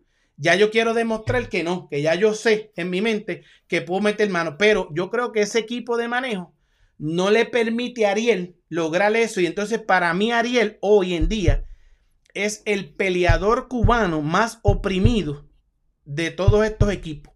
Porque ese muchachito, yo lo vi en, yo lo vi en Las Vegas, yo lo comenté aquí. Mintieron a nombre de él, dijeron y que yo y que le fui a pedir una entrevista. Yo nunca, yo lo único que hice fue darle la mano y me dio hasta lástima, un saludo y decir, coño, este muchacho se ve oprimido aquí, él no quiere estar aquí. O sea, él no, él, seguro que sí. Si alguien te da comida, te pone a dormir en un sofá, o sea, te da techo, ¿verdad? Pues tú tienes que, que pues, tienes, pues, no tienes de otra a veces, tú sabes, pero de ahí a que progrese la carrera, que es lo que a nosotros nos interesa, ver al muchacho progresar en, en lo que él sabe, que es el boxeo, ¿verdad? Y que pueda hacer un billetico para poder, por lo menos tener una base para sentar un futuro decente en los Estados Unidos, ¿verdad? Pues esa es la situación en la que no veo el pobre Ariel, porque hay que decirlo, o sea, es un muchacho que está oprimido, él mismo me lo dijo a mí, él me lo dijo a mí, yo no me lo estoy inventando, yo estoy, todo eso está documentado, él me dijo, César, yo no digo nada, porque en realidad yo no quiero problemas. Pero es verdad lo que tú me estás diciendo, pero yo no quiero problemas. Y yo por eso me he mantenido siempre, pues mira, yo dejo al muchacho porque en realidad al, el que le dan, los, los que le dan de comer, que eso es como si fuera este, este parte, como, como lo que le criticamos a Jerry Saldívar y a, y, y- y, y el boxeo esclavo, ¿me entiendes? Que es, es, es, es eso, pero moderno. Y yo he oído, yo oye, mira, el año pasado, Anderson, en los nueve meses que pasamos nosotros aquí, de, de- de- del Boxeo Urban Network, yo escuchaba eso, decirlo, no, porque le hacen lo mismo. Entonces yo no lo veía, pero me di cuenta que sí, que con los boxeadores cubanos pasa eso, mano. Es como que los tienen en esos equipos ahí, este, este, eso. entonces hay un equipo en particular que las ha banqueado todas. Y, y, oye, y es triste que, mira, tú sabes el, el- la gran oportunidad que ellos tienen con, con Dreiniel Peró, el hermano de Peró. O sea, un- Sí, pero, pero ese, ese, ese, ese, ese peleador, ese, ese peleador no, ese peleador anda con Box Santos. Sí, pero como quiera, pero eso es un peleador que tiene una gran oportunidad. De ese peleador tenía una gran oportunidad en la misma negociación de que tú estás tratando, igual que Kevin Brown, en la misma negociación que tú estás tratando de meter a Andy Cruz. Sí, oye, sí, ya esto está aprobado. Mira Devin Haney. Devin Haney estaba en otro equipo y terminó en Top Rank. Y, y fue, hizo negocio con Top Rank y después si- cuando se vaya, se va y va a otro lado y normal, tranquilo. Pero tú... Un poquito diferente, un poquito diferente el caso de, de Haney, porque Haney tenía un contrato con Mushroom de 3, 4 peleas, terminó el contrato Sí, sí. y fue con, con Top Rank, pero No, pero lo Pero- tengo como, lo, te lo pongo como ejemplo, es que estos muchachos cuando le están buscando promotoras, si tú estás hablando con uno y tú tienes todo el mundo en tu equipo, tú vienes y tratas de meterlo, mira, porque ahí es donde está la, la riña, con Mira, Torres, con, con. Torres y todo eso, tú sabes. an- antes que se me vaya la idea, yo, yo quiero decir una... Dímelo, dímelo, papá. Quiero, quiero dar mi opinión en este sentido, ¿no? Porque yo creo que yo he hablado de esto antes, ¿no? Y lo primero que voy a decir aquí es que, que yo estoy plenamente convencido que Ariel es un gran muchacho, que Ariel es una persona y un peleador sacrificado y que trabaja durísimo. De eso no hay dudas. Y que todos quisiéramos ver el crecimiento boxístico de Ariel y todo lo demás. Es complicado que la carrera de un peleador pase al siguiente nivel cuando hay un problema de raíz, de génesis, en un equipo de trabajo. Esa es la realidad. Es prácticamente imposible llevar la carrera del peleador a otro nivel, porque si el, el equipo está teniendo problemas, obviamente, eh, hay, hay- hay situaciones ahí fracturadas. Mira, esto que voy a decir es un criterio mío, mío, personal de Anderson Pérez. Yo creo que desde hace mm, algún tiempo Ariel ha sido usado para bien y a veces para mal. En algún momento de las propias palabras del peleador dijo que no confiaban en él y que no le daban las oportunidades y todo lo demás. Y desde hace algún tiempo para acá, desde que Agilaos no forma parte de ese equipo, no trabaja con alguna de esas personas, Ariel ha sido tomado más en cuenta y parece que como que lo protegen. Pero yo creo que son por otras razones. Yo creo que de cualquier manera que, que tú hagas algo con una segunda intención, yo creo que, que, que no, no, es, no es algo que está saliendo del corazón y que en- de alguna manera puede dañar al peleador. Eso es una opinión mía. Probablemente la gente ni, ni se dé cuenta o ni sepa, pero es una opinión mía.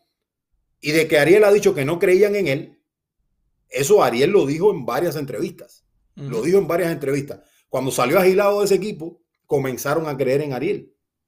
Y comenzó supuestamente a tener más oportunidades o a, o a darle un mejor trato. Porque yo creo que no siempre se han tomado las decisiones más correctas con Ariel. No, Fíjate.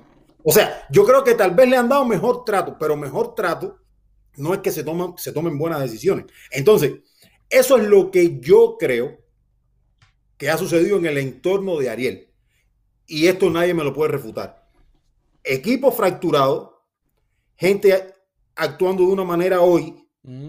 y de otra manera eh, después por ciertos y determinados factores que rodearon el entorno también. Y definitivamente lo que se necesita es que el muchacho esté contento, feliz y que tenga la mente despejada y que sepa que tiene un equipo de trabajo que va a trabajar en función de llevarle su carrera al otro nivel. A mí no me interesa quién tiene la culpa, a mí no me interesa quién tiene la razón, porque como yo siempre lo digo, yo no tengo que tomar partido, pero si lo más importante es el peleador, vamos a defender al peleador.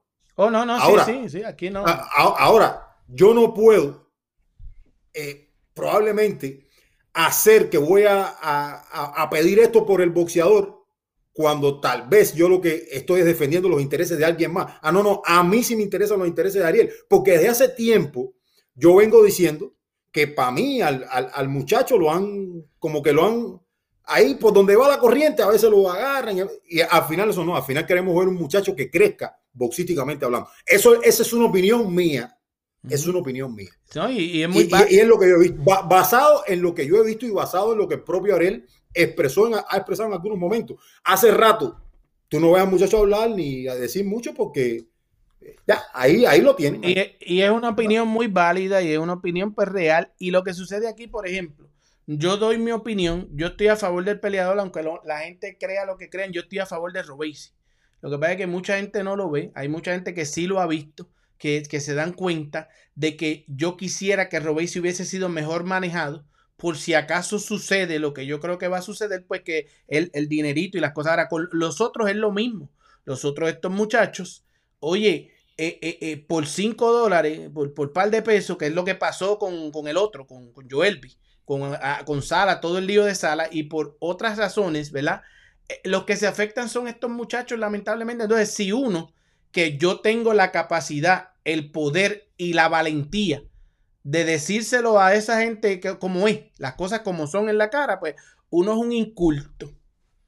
Y uno es esto y uno es lo otro. Entonces, cuando las cosas suceden, porque cuando Joelby gritó, ¿verdad? Que lo que gritó allá en, en- que le hicieron la encerrona a Joelby para hacer lo que da el mal en la gritería, ¿verdad? Porque Joelby ya estaba hastiado de la cuestión. Pues entonces todos vinieron aquí a decir, mira lo que César decía. Entonces, mienten a nombre de Ariel, hacen un montón de cosas y, y este muchacho, como tú dices, lo están utilizando como un rehén. Al final del día, señores, le hicieron daño a Ariel tanto esa gente como todos ustedes que no alzan la voz para defender a Ariel, que lo tienen oprimido allí, ¿verdad?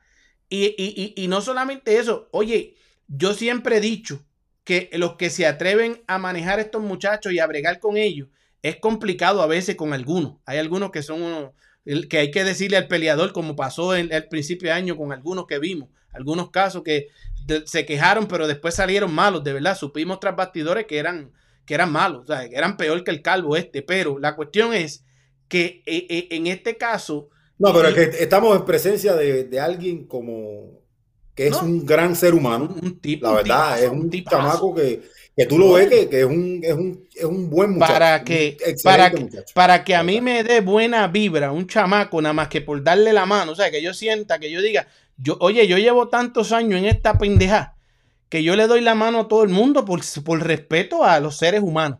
Pero de que yo te pueda decir dentro del mundo del boxeo cuánta gente tiene buena y mala intención y todo eso, seguro que, lo, que eso César lo sabe de memoria.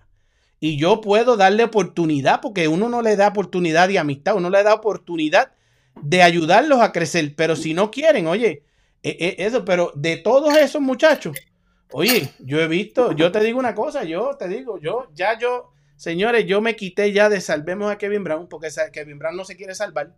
Kevin Brown tiene que, que- que bregar con las cosas. Ariel Pérez de la Torre tiene que, que también decirle a su equipo, mira, mano, yo quiero bregar, o sea, vamos a bregar porque no podemos estar que si por dos pesos este, quejándonos, los peró, los peró, no pueden perder el tiempo, señor, y esto todo se va a ver materializado.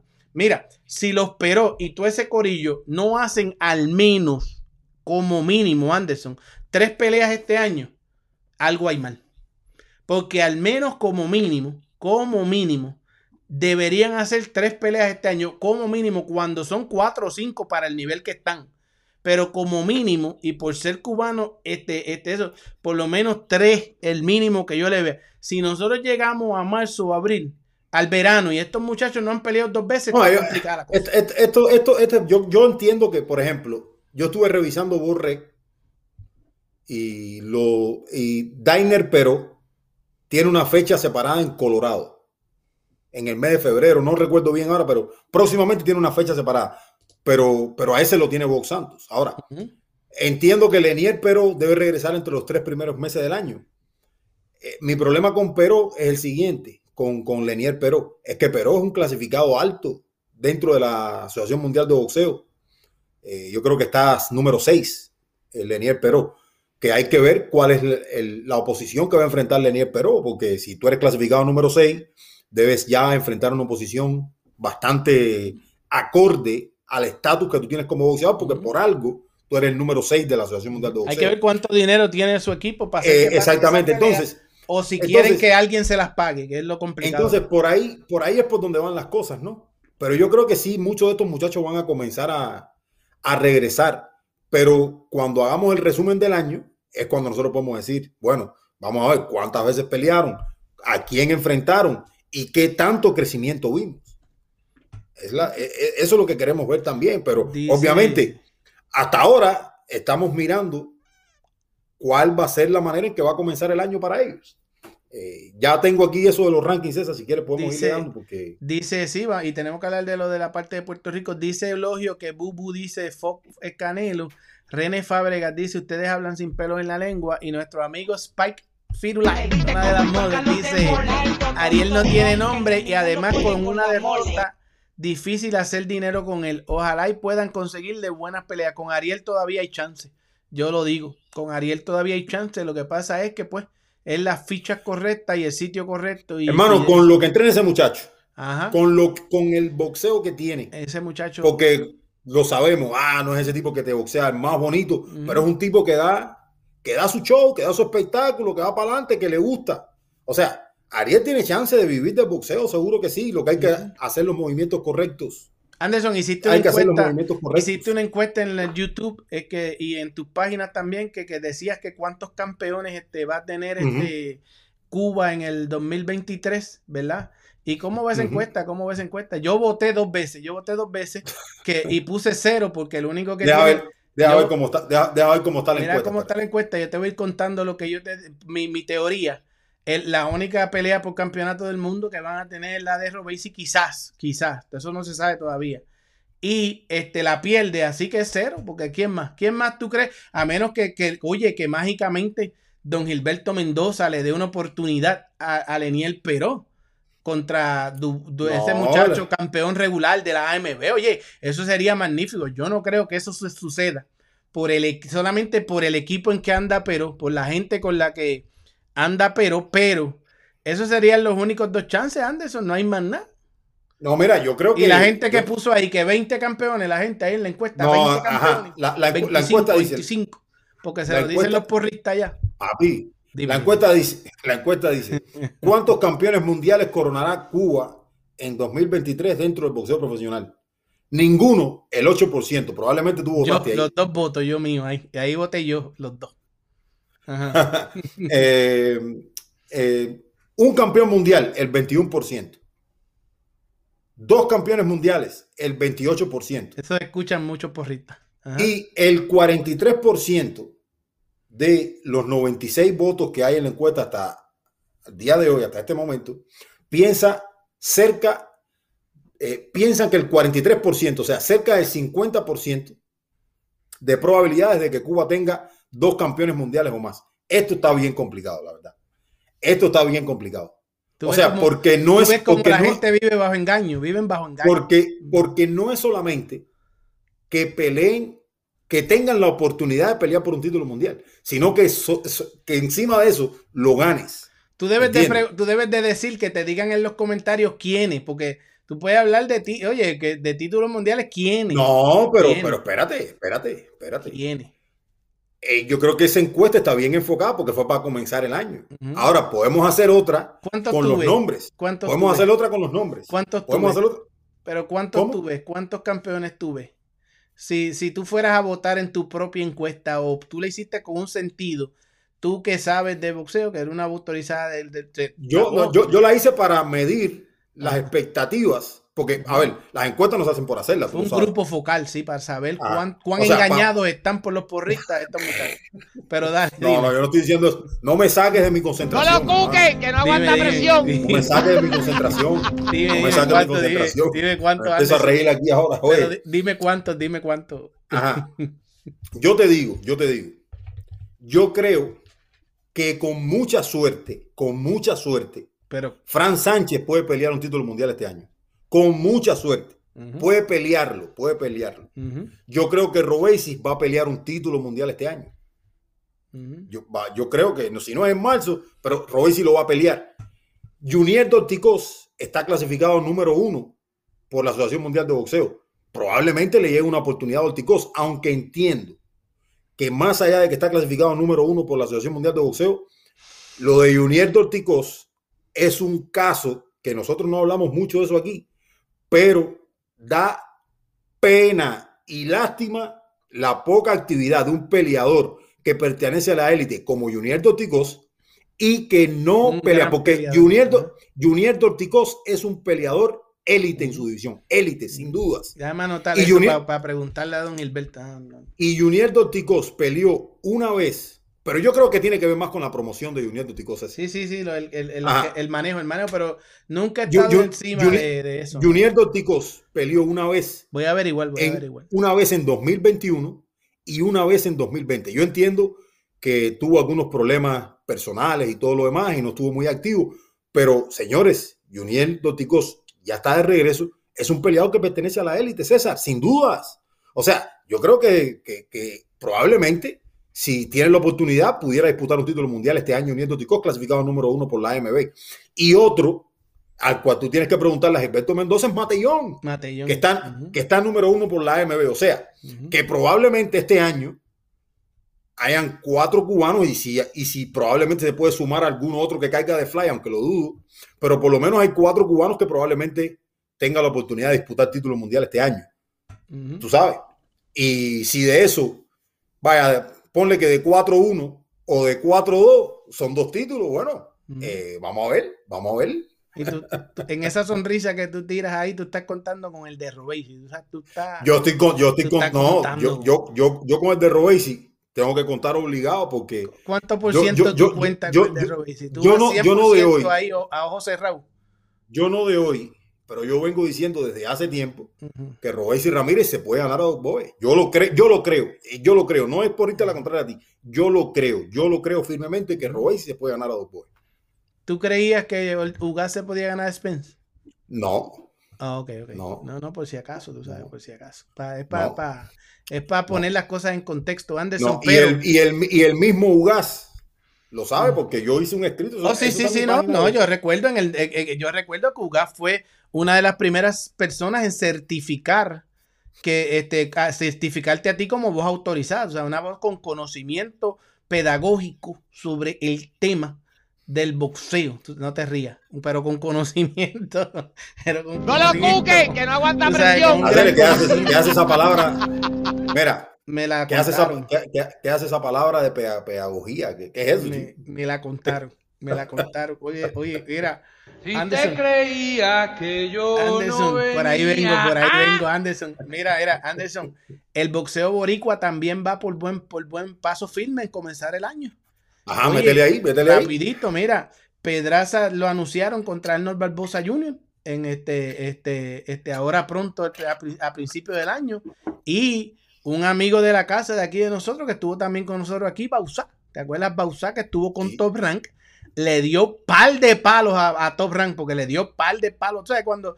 to- yo- mira, Top Rank dejó ir a, a, a Bausá, pero no dejó ir. Top Rank no dejó ir a Bausá porque porque Bausá fuera malo o, o- o porque Bausá cualquier cosa. Top Rank dejó ir a Bausá en mi entender porque le dio dos palos duros y después vino el tercero también y, y- y- y le, se le salió con la de él. ¿Tú me entiendes? porque él le noqueó a dos prospectos que, pus- que le tiraron ahí dijeron, vamos a ver si, si lo usamos a este de escalón, y vino Bausá, se los noqueó. Después le tiraron otra peleita ahí cerrada, y, y que Bausá no pudo noquear al tipo, pero le ganó la decisión. Y a Tony dejaron- Luis, pero, ¿Ah? pero, pero Tony Luis es un peleador de muchísima experiencia para Bausá. Sí, para Bausá. fue, una gran, una gran Y victoria. fue una gran Bausá. pelea. Allí estaba yo en persona y yo lo vi ganar. Porque la gente, no, que esto. Oye, olvídate si fue aburrida, Aunque, si no fue. aunque no- yo no creo que fue aburrida, pero sí creo que Bausá se fue quedando después de la mitad de la pelea. Un no, lo- ah, pero acuérdate que venía de esas dos otras peleas que tuvo que emplearse para noquear a esos dos tipos. Tú sabes que tuvo que bregar y entonces tú peleas tanto en el año con de- que te tiran jamón tras jamón. Vamos a meter. O sea, hay que ver todas las cosas en justa perspectiva. Ahora bien, ahora. acá, ¿y, co- ¿y cómo tú ves esa pelea de John Bausá contra Richardson Hitchens? Papi, ahí va complicado. Pero. Ahí va complicado, pero yo Ese creo- negrito, ese, ese negrito no pega mucho. No, ese negrito no pega mucho, pero vocea con cojones. Y Pero mete mano. con. Mete mano con cojones. A lo mejor no, Eso po- es así. no podemos juzgarlo solamente por Álamo, porque eso era parte de la situación. Pero. No, ah, no, mira, no, no me. No. mira, No, yo sé, cuando yo sé, se, yo sé, cuando, se pero- hable, cuando se hable de boxeadores boricua, Álamo es. aquí, aquí, a Álamo- Yomar Álamo ese, aquí, aquí no lo Ah, menciono. Álamo es, Álamo es bueno, Álamo. Mira, entonces, la cuestión es que Bausá va a ser, puede ser otra pesadilla, porque si va, ima- tú te imaginas que Bausá vaya y no queda Hitchens. Porque, porque en realidad, en realidad, a esos morenos, este, Bausá los tiene de hijos. Eso no se puede negar. Eso, él los tiene de hijos. El Baylor no Pero en, en, en, esa yo me voy con Hitchens desde hoy. Desde Por hoy. decisión, por decisión, por decisión. No, no, no, Por decisión. Bausá, no, no, no. Por decisión. Anderson, Anderson, te, te voy a dar una oportunidad. O sea, todavía no, no, falta no. para febrero. Ya, y ya, para eso, yo no tengo, eso yo no tengo que pensarlo mucho. Ah, Por Va. decisión, Hitchens. Anderson, vas a caer ahí. Por decisión, Hitchens. Vamos a ver qué Pi- si Pizarro va. Yo voy, yo, Bausá. Oye, Bausá va a sorprender. Bausá le va a dar un palo a Top Rank. Le va a decir, mira, lo que dejaron ir. Pero si esa pelea es en. Ah, ok. Es, es en Matchroom, pero mira Sí, lo sí, que sí, dejaron ir. Sí, eh, eh, entonces va a estar en una cartelera visible. Porque es la cartelera donde Amanda Serrano va por unificación. Esa cartelera Y, la van a en esa pelea también va a estar. Alicia Ali- Baumgartner va Alicia a unificar los cuatro títulos también. O sea, que va a haber dos campeonas más unificadas de una forma o de la otra. O sea, dos campeonas más indiscutibles de mujeres. No importa qué. O sea, gane o gane la cualquiera. Porque yo ahí no veo a, a- a- a- la gente cree que Amanda, que Amanda Serrano es una línea y yo no la veo tan, tan línea. Este, Erika Cruz es muy complicada, tú sabes, en, en- en boxeo femenino. Y aguanta muchísimo. Tú sabes que es. Pero sí, es complicado. fa- pero sí es favorita, Amanda. Oh, es favorita, pues seguro que va a ser favorita, pero puede perder mucha gente dinero si esa muchacha la saca de ritmo y le mete mano, Erika Cruz. Pero eso, eso es otro tema. La cuestión es que Bausa va a estar en esa cartelera que va a ser una cartelera mediática, que va a coger mucha visibilidad. Y esa es, oye, a veces las cosas pasan para bien. O sea, no todo es malo. O sea, y a lo mejor Bausa y su equipo dijeron, coño, nos fuimos de Torran. Eso. No, y mira, pasó para bien porque la oportunidad es enorme. La tienen que aprovechar, porque la tienen que aprovechar, porque si no, le dan la razón a tío Bob y tío Bob va a decir, ¿viste lo que te No, y, dije? Era?". y- y- y con lo que yo, con lo que yo he visto de, de Bausá, Bausá tiene Sánchez, eh, tiene muchos chances contra Hitchins César. Ahora, lo que no puede hacer ese boxeo apático, tiene, tiene que quererlo, Bausá. No, tiene que quererlo. Es cuanto lo que quiera, quererlo. es cuanto lo quiera. Es cuanto lo quiera, pero por ahí va a usar. Entonces, también hay unas carteleras a principio de año ahora que pelea Kiria Tapia en, en- en- en- Florida, que van a pelear varios puertorriqueños. Eso va a ser una buena cartelera, creo que es el 20 de enero o algo así, o o Telquita, esa cartelera en donde va a pelear esta muchacha, este Kiria Tapia, que es una olímpica de nosotros, que está todo el mundo a la expectativa de que, de que debutara está en el equipo de Franchón Cruz de Son, de eh, este, Cristina Cruz y ella y otras más que tienen el, el mismo manejador de Sanders Saya, Frank. Este, este señor, este, se me olvidó el nombre, se me fue bien ido. Pero la cuestión es que sí, se me fue, de verdad, lo tenía aquí. Oye, tú no eres, tú, tú no eres, tú no Yo no eres soy fácil. fácil, Eso, yo no eso- soy eso- fácil. eso- eso es para dejar a la gente con la intriga. Y eso Sí, sí, eres sí, fácil. sí, pero no soy fácil. Pero la cuestión es que también regresa Abraham Nova el 14 de enero. La semana a- próxima vamos a estar discutiendo. ante a- a Adán ver, López, a ver. ante Adán López, y, y- y eso también, pues ahí no, eso nos va a dar más, más, de eso, más, es- eso nos va a llevar, señores. E- Esa peleita no es una peleita. El título, el título que le voy a poner al video la semana Ajá, que viene va a ser ajá. Abraham Nova, el dominiqueño que robó y se mandó al hospital. Ajá. El dominiqueño que, Que- robó y se mandó al Que hospital. Robesi se regresa. aprovechó de su deshidratación. Ajá. Regresa ahí contra Dan López. Pero ahí regresa él. Y entonces lo mejor de todo es la pelea Subriel Matías por el título, que nos puede traer otro campeón mundial. Nos puede traer otro campeón mundial contra Jeremías Ponce, que ya anunciaron que va a estar en, en- en esa cartelera en Texas. Porque tú sabes que se cayeron unas peleas, PBC ajustó todo y ahí van a meter a Subriel Matías en Texas. Y mira esto, Anderson, escúchate esto. Mira, escúchate esto, mira, escúchate esto. Mm, espérate, aquí está. Que es terco, que nunca ha querido dar reversa. Subriel Matías está contigo y Subriel Matías no da reversa. Subriel Matías ha seguido su carrera eh, noqueando eh, oponentes y trabajando todo el tiempo para el frente. Ahora contigo, ¿qué trae Subriel Matías ahora con, con- tu, eh, con tu equipo? Mira, ¿qué te puedo decir? Suriel es un peleador de 30 años, es un peleador que ya está hecho. Eh, nuestra obligación de nosotros es llevarlo bien física y mentalmente. Entonces estamos trabajando a 10.000 pies ah, sobre el nivel del mar en Jiquipilco, el Estado de México. Eh, estamos trabajando bien, tiene una condición tremenda, un peleador que siempre ha tirado demasiados golpes. Lo vimos en su última pelea con Hernanian. Eh, creo que en esta pelea va a tirar un poco más de golpes. Esperemos que pase más golpes, esperemos que, que ponga en práctica las cosas que se le está enseñando, que es la defensa. Pero sabemos que es difícil con Suriel, es un peleador que va al ataque, le gusta dar espectáculo a los que pagan taquilla y, y eso es lo que la gente quiere ver. Esperamos verlo pronto. Se habla ya de febrero.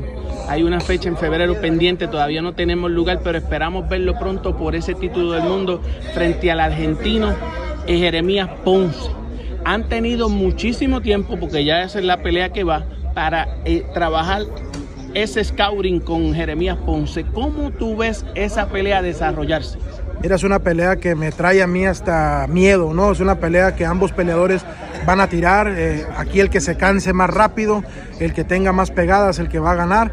Eh, confío en el mío, confío en Subriel Matías, ¿no? Pero es una pelea que me asusta como entrenador, pero es una pelea de las que tienes que agarrar. Es la pelea que va, es la mandatoria, es la, la- pelea número uno versus el número dos. Eh, pero yo veo a, a Suriel ganando antes del, del sexto round. La fecha es el 11 de febrero y primero Dios salemos abajo. Anderson dice que le asuste. Ese es el entrenador. Ese es el entrenador. Un entrenador cotizado ahora mismo. William Camarón Cepeda, otros boxeadores. La victoria que tuvo con, con el puertorriqueño Manuel Rodríguez, Manny, que fue una victoria grande ante uno de los Rosos, ¿verdad? De la dinastía. Y que dice que le asusta. Que yo lo decía el año pasado, que esa pelea, el, el boricua, nuestros hermanos boricuas, eh, eh, y muchos en la fanaticada creen que va a ser un bombito al pitcher para su. Sí, sí, sí, sí. Yo, yo, entiendo es- que probablemente, Esto lo está diciendo el entrenador, no es César ni nada yo entiendo que pro- probablemente haya muchas personas pensando que, que va a ser fácil para Subriel Matías y, y quién quita, Un pudiera flancito, ser hay un fácil, pudiera ser fácil o pudiera terminar siendo fácil, pero ahí están escuchando las declaraciones del Panda Najera, quien, eh, según lo que yo puedo intuir aquí, César, intuir no, lo que yo puedo interpretar de lo que dijo, es que, que están trabajando en lo que es La la, defensa. la, la defensa de. Pasar porque su, su- tiene que quitarse un par de, un- tiene que quitarse más golpes, no debe recibir tanto Subriel. Sabemos que no todos los peleadores eh, tienen todas las herramientas y probablemente no defenderse bien es uno de los mayores problemas de Subriel Matías, pero lo compensa con otras cosas que tiene, o sea, ese volumen, ese poder, y es un peleador que, que la verdad me he encontrado muchísima gente que me gusta, me dice, ese peleador me gusta, ese peleador me gusta, y le gusta Subriel a, mucho, a mucha gente, pero esta pelea contra Jeremías Ponce no es un paseíto por el Prado allá en La Habana, no lo es, no lo es, así que cuidado, ¿no? Oye, dice Gabriel Pizarro que leamos los comentarios, pero que va a usar. Por lo menos ese muchacho empezó el año no oyendo las cosas tuyas, estas loqueras que tú de eso. Y, y por lo menos entendió, él va a usar. Él va en esa, va conmigo. Si nos caemos, nos caemos juntos. Y si ganamos, ganamos juntos. Pero esa la vamos a discutir Hermano, pero, pronto. pero, pero, pero, pero, ¿por qué tú eres así conmigo? tengo, tengo que hacer unas averiguaciones. ¿Por qué, pero ¿por qué tú eres así conmigo? Mira? Tengo ¿Por que hacer unas conmigo, averiguaciones de, de cómo van las cosas con Bausá y eso, y vamos a ver si traemos a, a él o a su papá aquí al programa Y, y, y, y yo, pero yo entiendo que Bausá les va a dar un bofetón a, a- a- No, al te- mundo del te boxeo. digo, Bausá va a te ganar. digo, en- todo sucedió para bien para ese muchacho, de verdad. Y te digo, yo no estoy diciendo que no tenga oportunidades Bausá. Ahora, lo que yo no puedo No, pero tú es dijiste ver a- que era un bombito para ti, que tú no tenías ni que revisarlo otra vez. No, no, no, no la voy a, no la voy a revisar, ¿sabes por qué no la voy- O sea, que no tengo que pensarlo dos Te veces. vas con tu yo- intuición rápida. Po- po- porque yo he visto a Hitchings y yo sé que le ganó un Yomar Álamo, que no es mucho, pero creo que le alcanza a ese Hitchings para ganarle a Bausá. No, ahora, mano, no. ahora, ahora, escucha esto. Bausá tiene que demostrar que lo quiere, porque si vemos un Bausá como en la segunda mitad de su pelea con Tony Luis, se puede meter en problemas. Se puede meter en problemas. Vamos a ver, vamos a ver qué, qué trae. También la inactividad que ha traído ese Pues yo muchacho. recuerdo, a- yo, yo no tengo mala memoria, yo recuerdo que, que por ahí tú, tú fuiste duro con Bausá, eh, hablando de la segunda mitad de su pelea contra Tony Luis. Contra Tony Luis, porque yo estuve allí, seguro que sí. En la, Ah. la- oye, la realidad fue la realidad. Eh, eh, ento- entonces, lo que yo estoy diciendo es cierto. Yo, y, lo, y se lo dijimos aquí. Ahora, pero 2 más 2 no es 4. No, yo no estoy, es que yo no estoy diciendo que 2 no. más 2 sea 4. Yo, yo, lo que estoy diciendo es que tiene que quererlo. Te noquea Ichin, te noquea Ichin. Pero vamos a ver, la cuestión es que eso, mira, aquí vamos. relaciones, vuelva, ¿te entiendes? Porque como quiera que sea, Oye, en Miami es muy bueno, cerrar, me porque gusta vamos a Miami, cerrar pero con- la distracción es lo que le roba. sí. Es decir, que si él Y- va con nosotros y- para y allá, ya lo- esa distracción la llamada y, Y Andy Cruz, y que ya te tengo algo ya, que tú yo creo que ni sabes, pero eh, como te dije, tengo que salir el día Vamos a 17 ver. para, para Japón, pero yo llego el día primero. Porque eh, en enero, en los primeros días de enero, me llega Lara, me llega Ugá, me llega Yo Joyce, que va a empezar el campamento ya el día 5 de enero. ¿Te entiendes? Robesi, que ya está aquí, que es lo que me dijo, como yo me tengo que ir, me dijo, no, voy a ir el fin de año, o para pasarme el fin de año con la familia, y ya el día 2 de enero él está con nosotros de vuelta. Ya Robesi empezó con el pie izquierdo. Porque ¿qué día es hoy? Hoy estamos a 4. Todavía no hemos visto ni una guanteleta, ni, a- ni, ni lo hemos visto en Las Vegas, ni en The Boxing. Hermano, yo, yo, la, yo la verdad ni me he fijado. Eso, Yo pero la eso- verdad, tú sabes, tú sabes tú sabes- tú sabes que- yo estoy como, como Shakira. Sordo, ciego y mudo. Lo único, yo, yo voy por el, el, el que el, el mandamás, el que sabe. Él me dijo a mí ahí que el 2 de enero se supone que Robesi le prometió vamos para atrás. Y con los muchachos, ya ustedes vieron que yo, Joyce, este, Uga, todo el mundo está ahí, en el, ahí ahora mismo, ahora mismo. Oye, ya, ya Uruguay llegó a Las Vegas. Bueno, se supone, eso lo dice. Bueno, él, él, él, él- bueno, vive en Las Vegas. Él, vive en Las vive en Vegas. Las Vegas. Si Pero empezó digo, a si entrenar. Exactamente, a entrenar, sí, al parecer va a empezar ahora y vienen cosas, están buscando, o sea, que va a el regreso de Ugas viene. Eso ya Ismael Sá lo dijo entre- en el primer cuarto del año y todas esas cosas. Ahora, pues, lo demás es cuestión de eso. Mira, Anderson, oye, oye, oye. No lo cuque, que no aguanta presión. Oye, Si te creía que Oye, yo oye, no Anderson. venía. Andy Cruz. Yo voy a hablar lo de Andy Cruz ahora y yo quiero que todo el mundo comparta porque voy, vengo con la llamada donde traicionaron a Robesi para cerrar este programa que ha sido uno éxito. Señores, nosotros no esperábamos, nosotros, yo les quiero dar las gracias, pues nosotros no esperábamos tanto amor y tanto cariño comenzando el año. No, de verdad que sí. Muchísimas A- gracias, muchísimas a, gracias. a nosotros nos hicieron un ataque vil y cruel al final del año, un ataque lleno de mentiras e incongruencias, en un intento fallido de ponernos a nosotros de malas con nuestra familia y lo que hicieron fue darnos más amor y cariño y yo se los agradezco, yo les doy las gracias, no se crean, por eso es que mira, mira, Si te creía que no se yo crean que yo no voy a mandar fuego porque yo abrí para que no te lo cuenten porque yo no yo soy así problemático y lo que ustedes quieran llamarme, pero les gusto. Ustedes vienen a verme, ustedes les gusta el brete porque ustedes son de, de los que les gusta Oteola, que es un eso me lo enseñó Anderson. Otaola, Otaola, Otaola, ese, Otaola. ese, ese. A ustedes les gusta Otaola. Eso me lo enseñó Anderson. Imagínate, ni sé ni conocerlo porque yo, yo, yo conozco a la Comay, que es, una muñeca bochinchera de Puerto Rico, que es como Otaola, así, una, algo así parecido. Son dos personas iguales. Pues ustedes, como les gusta eso y a los boricuas les gusta la Comay, van a ir a, poco a poco. Yo los voy a ir trayendo para que no te lo cuenten. Porque ustedes vienen y dicen, César, para esa mierda, pero están ahí comentando si ustedes dejan de comentar y dejan de preocuparse y dejan de hacer coro, pues, oye, eso uno para de facturar y ustedes, entonces se salen con la de ustedes, pero como ustedes no pueden porque les gusta Están esperando aquí. Mira, yo nunca en el 2022 vi tanta gente esperar por un bochinche que yo les voy a decir ahora, que es una cosa que ya yo estoy comprobando, que está ahí, ¿verdad? De Andy Cruz y de Robesi. Y son cosas reales, nadie puede desmentirlas. Pueden quejarse, pueden mentir y decir, este, confundir y mentir, porque no pueden, nunca han podido argumentar mi argumento, nunca. Pero Andy Cruz, Andy Cruz, ¿sabe qué va a pasar? ¿Qué viene con Andy Cruz, Anderson? Te recuerda que salió un artículo que lo banquearon que ahora tienen que demandar a Jerry Saldívar, toda la cuestión, a Golden Ring, toda la cuestión. Eso es lo que dijeron ellos, un artículo oficial de acá de Estados Unidos, de Estados Unidos, la prensa, ¿verdad? Me enteré hablando con mi agente 000000000 César Seda, de allá de Santo Domingo, ¿verdad? Dominicano, que Anderson quieren pelear a Andy Cruz en República Dominicana. Bueno. Quieren eh, hacer el debut. Eso, eso es suicida o a veces estúpido o a veces morón, un cotizado peleador como él, que lo está esperando las compañías acá para hacer esa gran, eh, como otros peleadores olímpicos, que vamos a hacer su debut en grande. No, mira, al parecer los banqueadores que no aprenden, al parecer quizás estén negociando para ver si lo debutan en República Dominicana.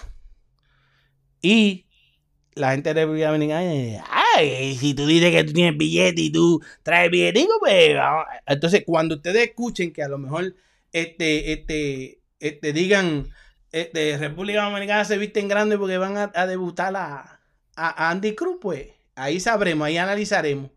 Pero, pero, ahora, te, pero, ahora, te, pregunto, ahora te pregunto, lo que rodea a Andy Cruz a día de hoy es incertidumbre. por la, Lamentable incertidumbre. Por, la situación legal de él. ¿Por qué es una mala idea debutarlo en Dominicana? No, no digo que es una mala idea.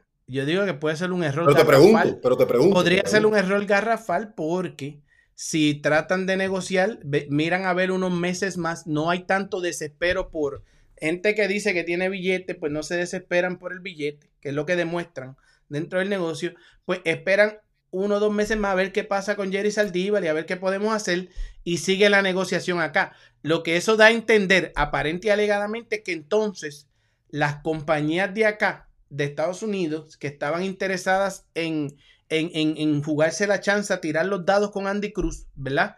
Pues al parecer a lo mejor ya dijeron, mira, hermanos, resuelvan ese bochinche porque pues, Andy Cruz para ustedes es bueno, para nosotros nos puede salir un, como dijo tío Bob los otros días en el artículo de Robesi, que dijo, e, e, este no es aburrido como aquello. Él lo dijo tío Bob, no lo dije yo, ¿verdad? Pero Andy podía salir uno de esos, porque Andy ha sido un boxeador puntero, o sea, un boxeador que mete mucho punto, pero no un boxeador noqueador. Pero mira, aquí pasa algo, ¿no? En primera, no se sabe cuándo se va a resolver la situación de Andy Cruz. Eso es lo primero. O sea, que ninguna, ninguna de estas empresas aquí pudiera decir, bueno, eh, vamos a esperar o vamos a hacer. O sea, eso no se sabe. Y entonces, a mí esto, la primera lectura, lo primero que me viene a la cabeza, que si hay ese pensamiento, si existe ese pensamiento de debutar a Andy en Dominicana, es porque el proceso en el cual ellos están inmersos ahora puede demorar. Cualquiera que sea el proceso, ya sea el proceso para traerlo a Estados Unidos de manera legal, que me imagino que ese sea el camino, y el, otro proceso con, la Federación Cubana y Jerry Saldívar. Y entonces, probablemente yo puedo decir, ganamos en tiempo tal vez y lo debutamos aquí en, en, República. Como han hecho en, República Dominicana. De cualquier manera, creo que, al menos está haciendo lo que le gusta a Andy Cruz. A mí me parece bien. Que, que boxee, que, que debute, está bien, obviamente. Que debute un peleador del calibre de Andy Cruz con lo que viene, del, con lo que él viene en su bolsa del boxeo amateur, es un nombre para que debutara en Estados Unidos, pero probablemente su situación ahora mismo no le permite, por la propia incertidumbre, que, se, que se cumpla eso de debutar en Estados Unidos, ¿no? De cualquier manera, eso es una, yo creo que César, al final del día, yo creo que eso parece algo positivo dentro de todo lo negativo que está rodeando la situación de Andy ahora mismo, la verdad. Porque no sabes cuándo, cuándo va a terminar ese programa y lo vuelvo y lo repito. Ojalá y ese problema con Jerry Saldívar y la Federación Cubana se resuelva lo más rápido posible. Ojalá. Y, y que Andy Cruz debute en 2023 en el boxeo rentado es el deseo número uno que yo pedí para el boxeo este año. Sí, sí, sí. ¿Y cuál fue el, Ese próximo? cuál fue el otro deseo, otro deseo grande que tú tienes para?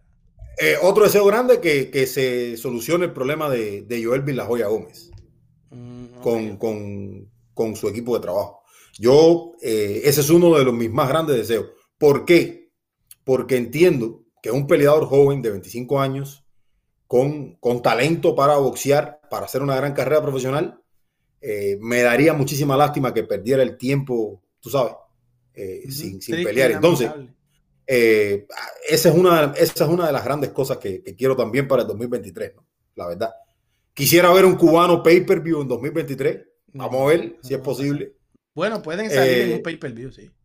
No ser el main event de un pay-per-view, eso es complicado. Bueno, eso es complicadísimo. El único, el único que lo va a hacer es Morrell, el que lo va a hacer es Morrell. Pero, pero estamos hablando de deseo, no estamos hablando de realidad. Pues, okay. Ve que tú cambias todo lo que yo digo.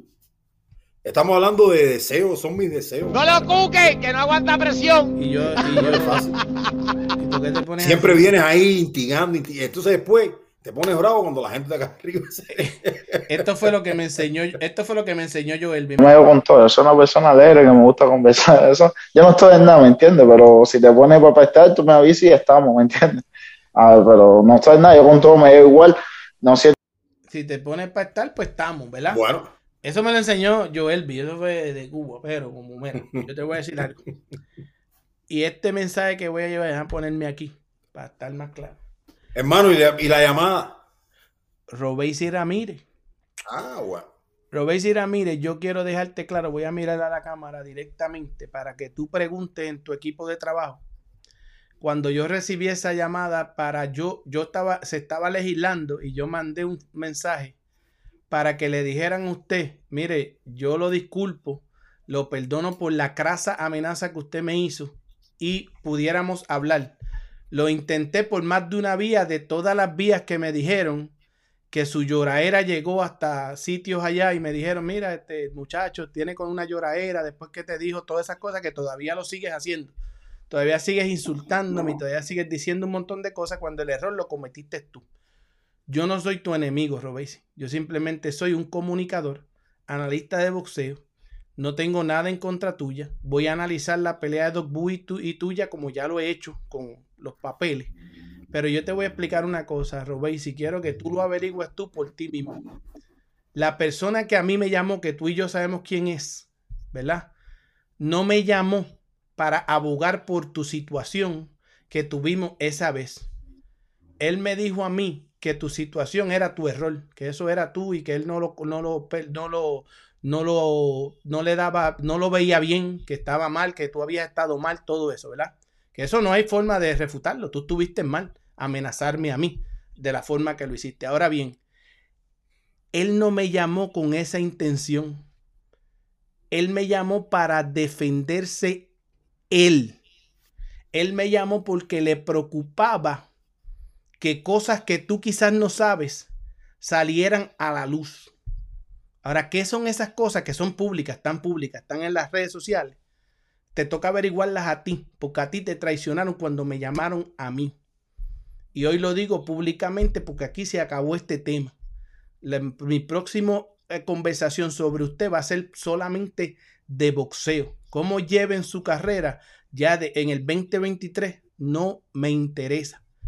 Usted, usted es un hombrecito ya y usted dice que usted sabe lo que usted está haciendo. Yo digo que usted está mal manejado, no mal promovido, mal manejado. Pero ese mismo que le, que le, que le da consejos, supuestos consejos, lo traicionó usted. No se le ocurra perder en el 2023. No se te ocurra perder porque vas a saber las caras que son, porque a ti te traicionaron cuando me dieron la llamada y me dijeron a mí que la llamada no era para tu situación, la llamada era para defenderse él. el que me llamó. Eso también es un grave problema para ti. Mira a ver quién tú llevas al lado tuyo, ¿verdad? Porque no todas las caras son fáciles de, en la cara. Yo caigo mal porque soy honesto y real y lo mantengo real. Porque esa persona no te puede decir a ti con una cara derecha como yo que esto que yo estoy diciendo no sucedió. Que te cuente lo que hay detrás de eso y entonces tú decides y lees bien y que te haga todas las historias de la moneda y que lo mira, que lo mantenga real con usted. Y aquí, mira, terminó su, su situación fuera del ring en mi libro. Yo voy a hablar de usted solamente de boxeo, eso es prometido en el 2023. Lo demás que lo abre el público y que lo abren ustedes y que lo decida el querido amigo tiempo. Anderson, eso era todo. En el caso de si te dije lo que hay de Andy Cruz, que quizás lo debuten en Dominicana, tú lo ves a tu forma, yo lo veo a la mía. Ojalá todo salga bien con estos muchachos. Yo a mi querido hermano Anderson te deseo un gran 23. Me disculpo con los muchachos en el chat que no los pudimos leer, pero miren, llevamos dos horas y 37 minutos de puro material boxístico. Hoy les dimos una, un, un espectáculo aquí. Esto lo deben de ver de nuevo. Este programa 20 veces este, y todo eso, Pablo Quintana, pongan todo lo, lo, de eso, ¿verdad? Entonces, ahora, este, este, pueden grabar todo lo que ustedes quieran. Yo no voy a hablar más de Robey si fuera del ring. Todo va a ser analizar sus peleas. Eso es una promesa, sus peleas. Grábalo, grábalo, grábalo, grábalo. Eso nunca más va de mi, de mi boca. Eso yo, yo, yo, eso es fácil de cumplir. ¿Quién es Robesi? ¿Quién es Robesi? Robesi tiene que ganar esa pelea de campeonato. Robesi, Robesi Ramírez, doble campeón olímpico. Doble campeón. Va a pelear, con, va, a pelear, con, va a pelear con el peleador preferido tuyo. Las medallas, las medallas no nos quedan a nadie. Las medallas no, nos quedan a nadie. Pero que va a pelear con Dos Boes, el, el, el normal. El que tiene a Barry, el que tiene a Barry Junta en la esquina. El que tiene a Barry Junta en la esquina, seguro. Ojalá no me lo deje en la esquina, ahí en la esquina de Barry Junta y mía, porque yo voy a estar ahí, Robesi. Yo voy a estar ahí así este, este, lo quiera Dios, aunque yo tenga que pagar mi propia taquilla, yo voy a estar ahí en esa pelea. Yo voy a estar, yo voy a estar. Y la, la lloradera tuya se acaba. Si, si, si, si, si ganas, tienes poder. Si pierdes, lamentablemente, yo voy a analizar boxeo de hoy en adelante en tu caso, en tu caso, para que sigas llorando, pero que el querido amigo tiempo no me dé la razón. Yo conozco a mis boricuas y yo sí soy sincero y de corazón. Denme todos los dislikes que quieran, eso nos ayuda. Pero el querido amigo tiempo, después los veré, no los vengan aquí a pedirme disculpas. Porque yo hago, yo sé lo que estoy diciendo. No me pueden desmentir. De todo lo que yo he dicho aquí, no me pueden desmentir. No hay manera, yo no miento, no tengo por qué hacerlo. A mi edad, ya yo no tengo nada que perder en nada diciendo la verdad. Que es la que duele, es la que le duele a la gente, Anderson, la verdad. Pero mi hermano, un gran año que nos espera de frente el 2023. Espero verlos en para que no te lo cuenten en Facebook, Instagram y Twitter. Señores, eso va a venir candela por ahí. Allá le voy a contestar a ese señor que nos tiró vilmente. Eso viene también. Aquí vamos a seguir en nuestro almacén dando cátedras de lo que es el buen boxeo y el buen análisis de boxeo, análisis imparcial, análisis real análisis de cátedra, de clase, nosotros, voces autorizadas no solamente de nuestros países, sino del boxeo mundial. Usted lo ha demostrado, usted lo demostró nueve meses. Nadie tiene los números que tenemos nosotros en nueve meses. Y, oye, un temita, Anderson, todos los que contra mí conspiraron en el 2022 Boricua, entre el 2021 y el 2022 desaparecieron. Eso lo voy a llevar a para que no te lo cuenten también. Anderson, vámonos, ¿qué tiene el final? Ahí nos, va, ahí nos vamos, mano. Cuídate. Nos vemos, nos lo pongo el. Eso ya, nos fuimos. Bye. Sí, ya. Vamos, ya, ¿para qué? Anderson, mi hermano, tú eres el que más sabe de voceo. En lo positivo como dice César Cera, para lo positivo.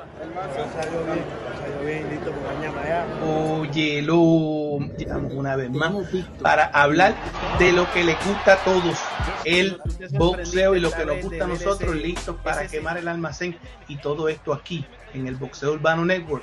Aquí te lo. Aquí estamos para darle fuego. No caigas en la trampa, mi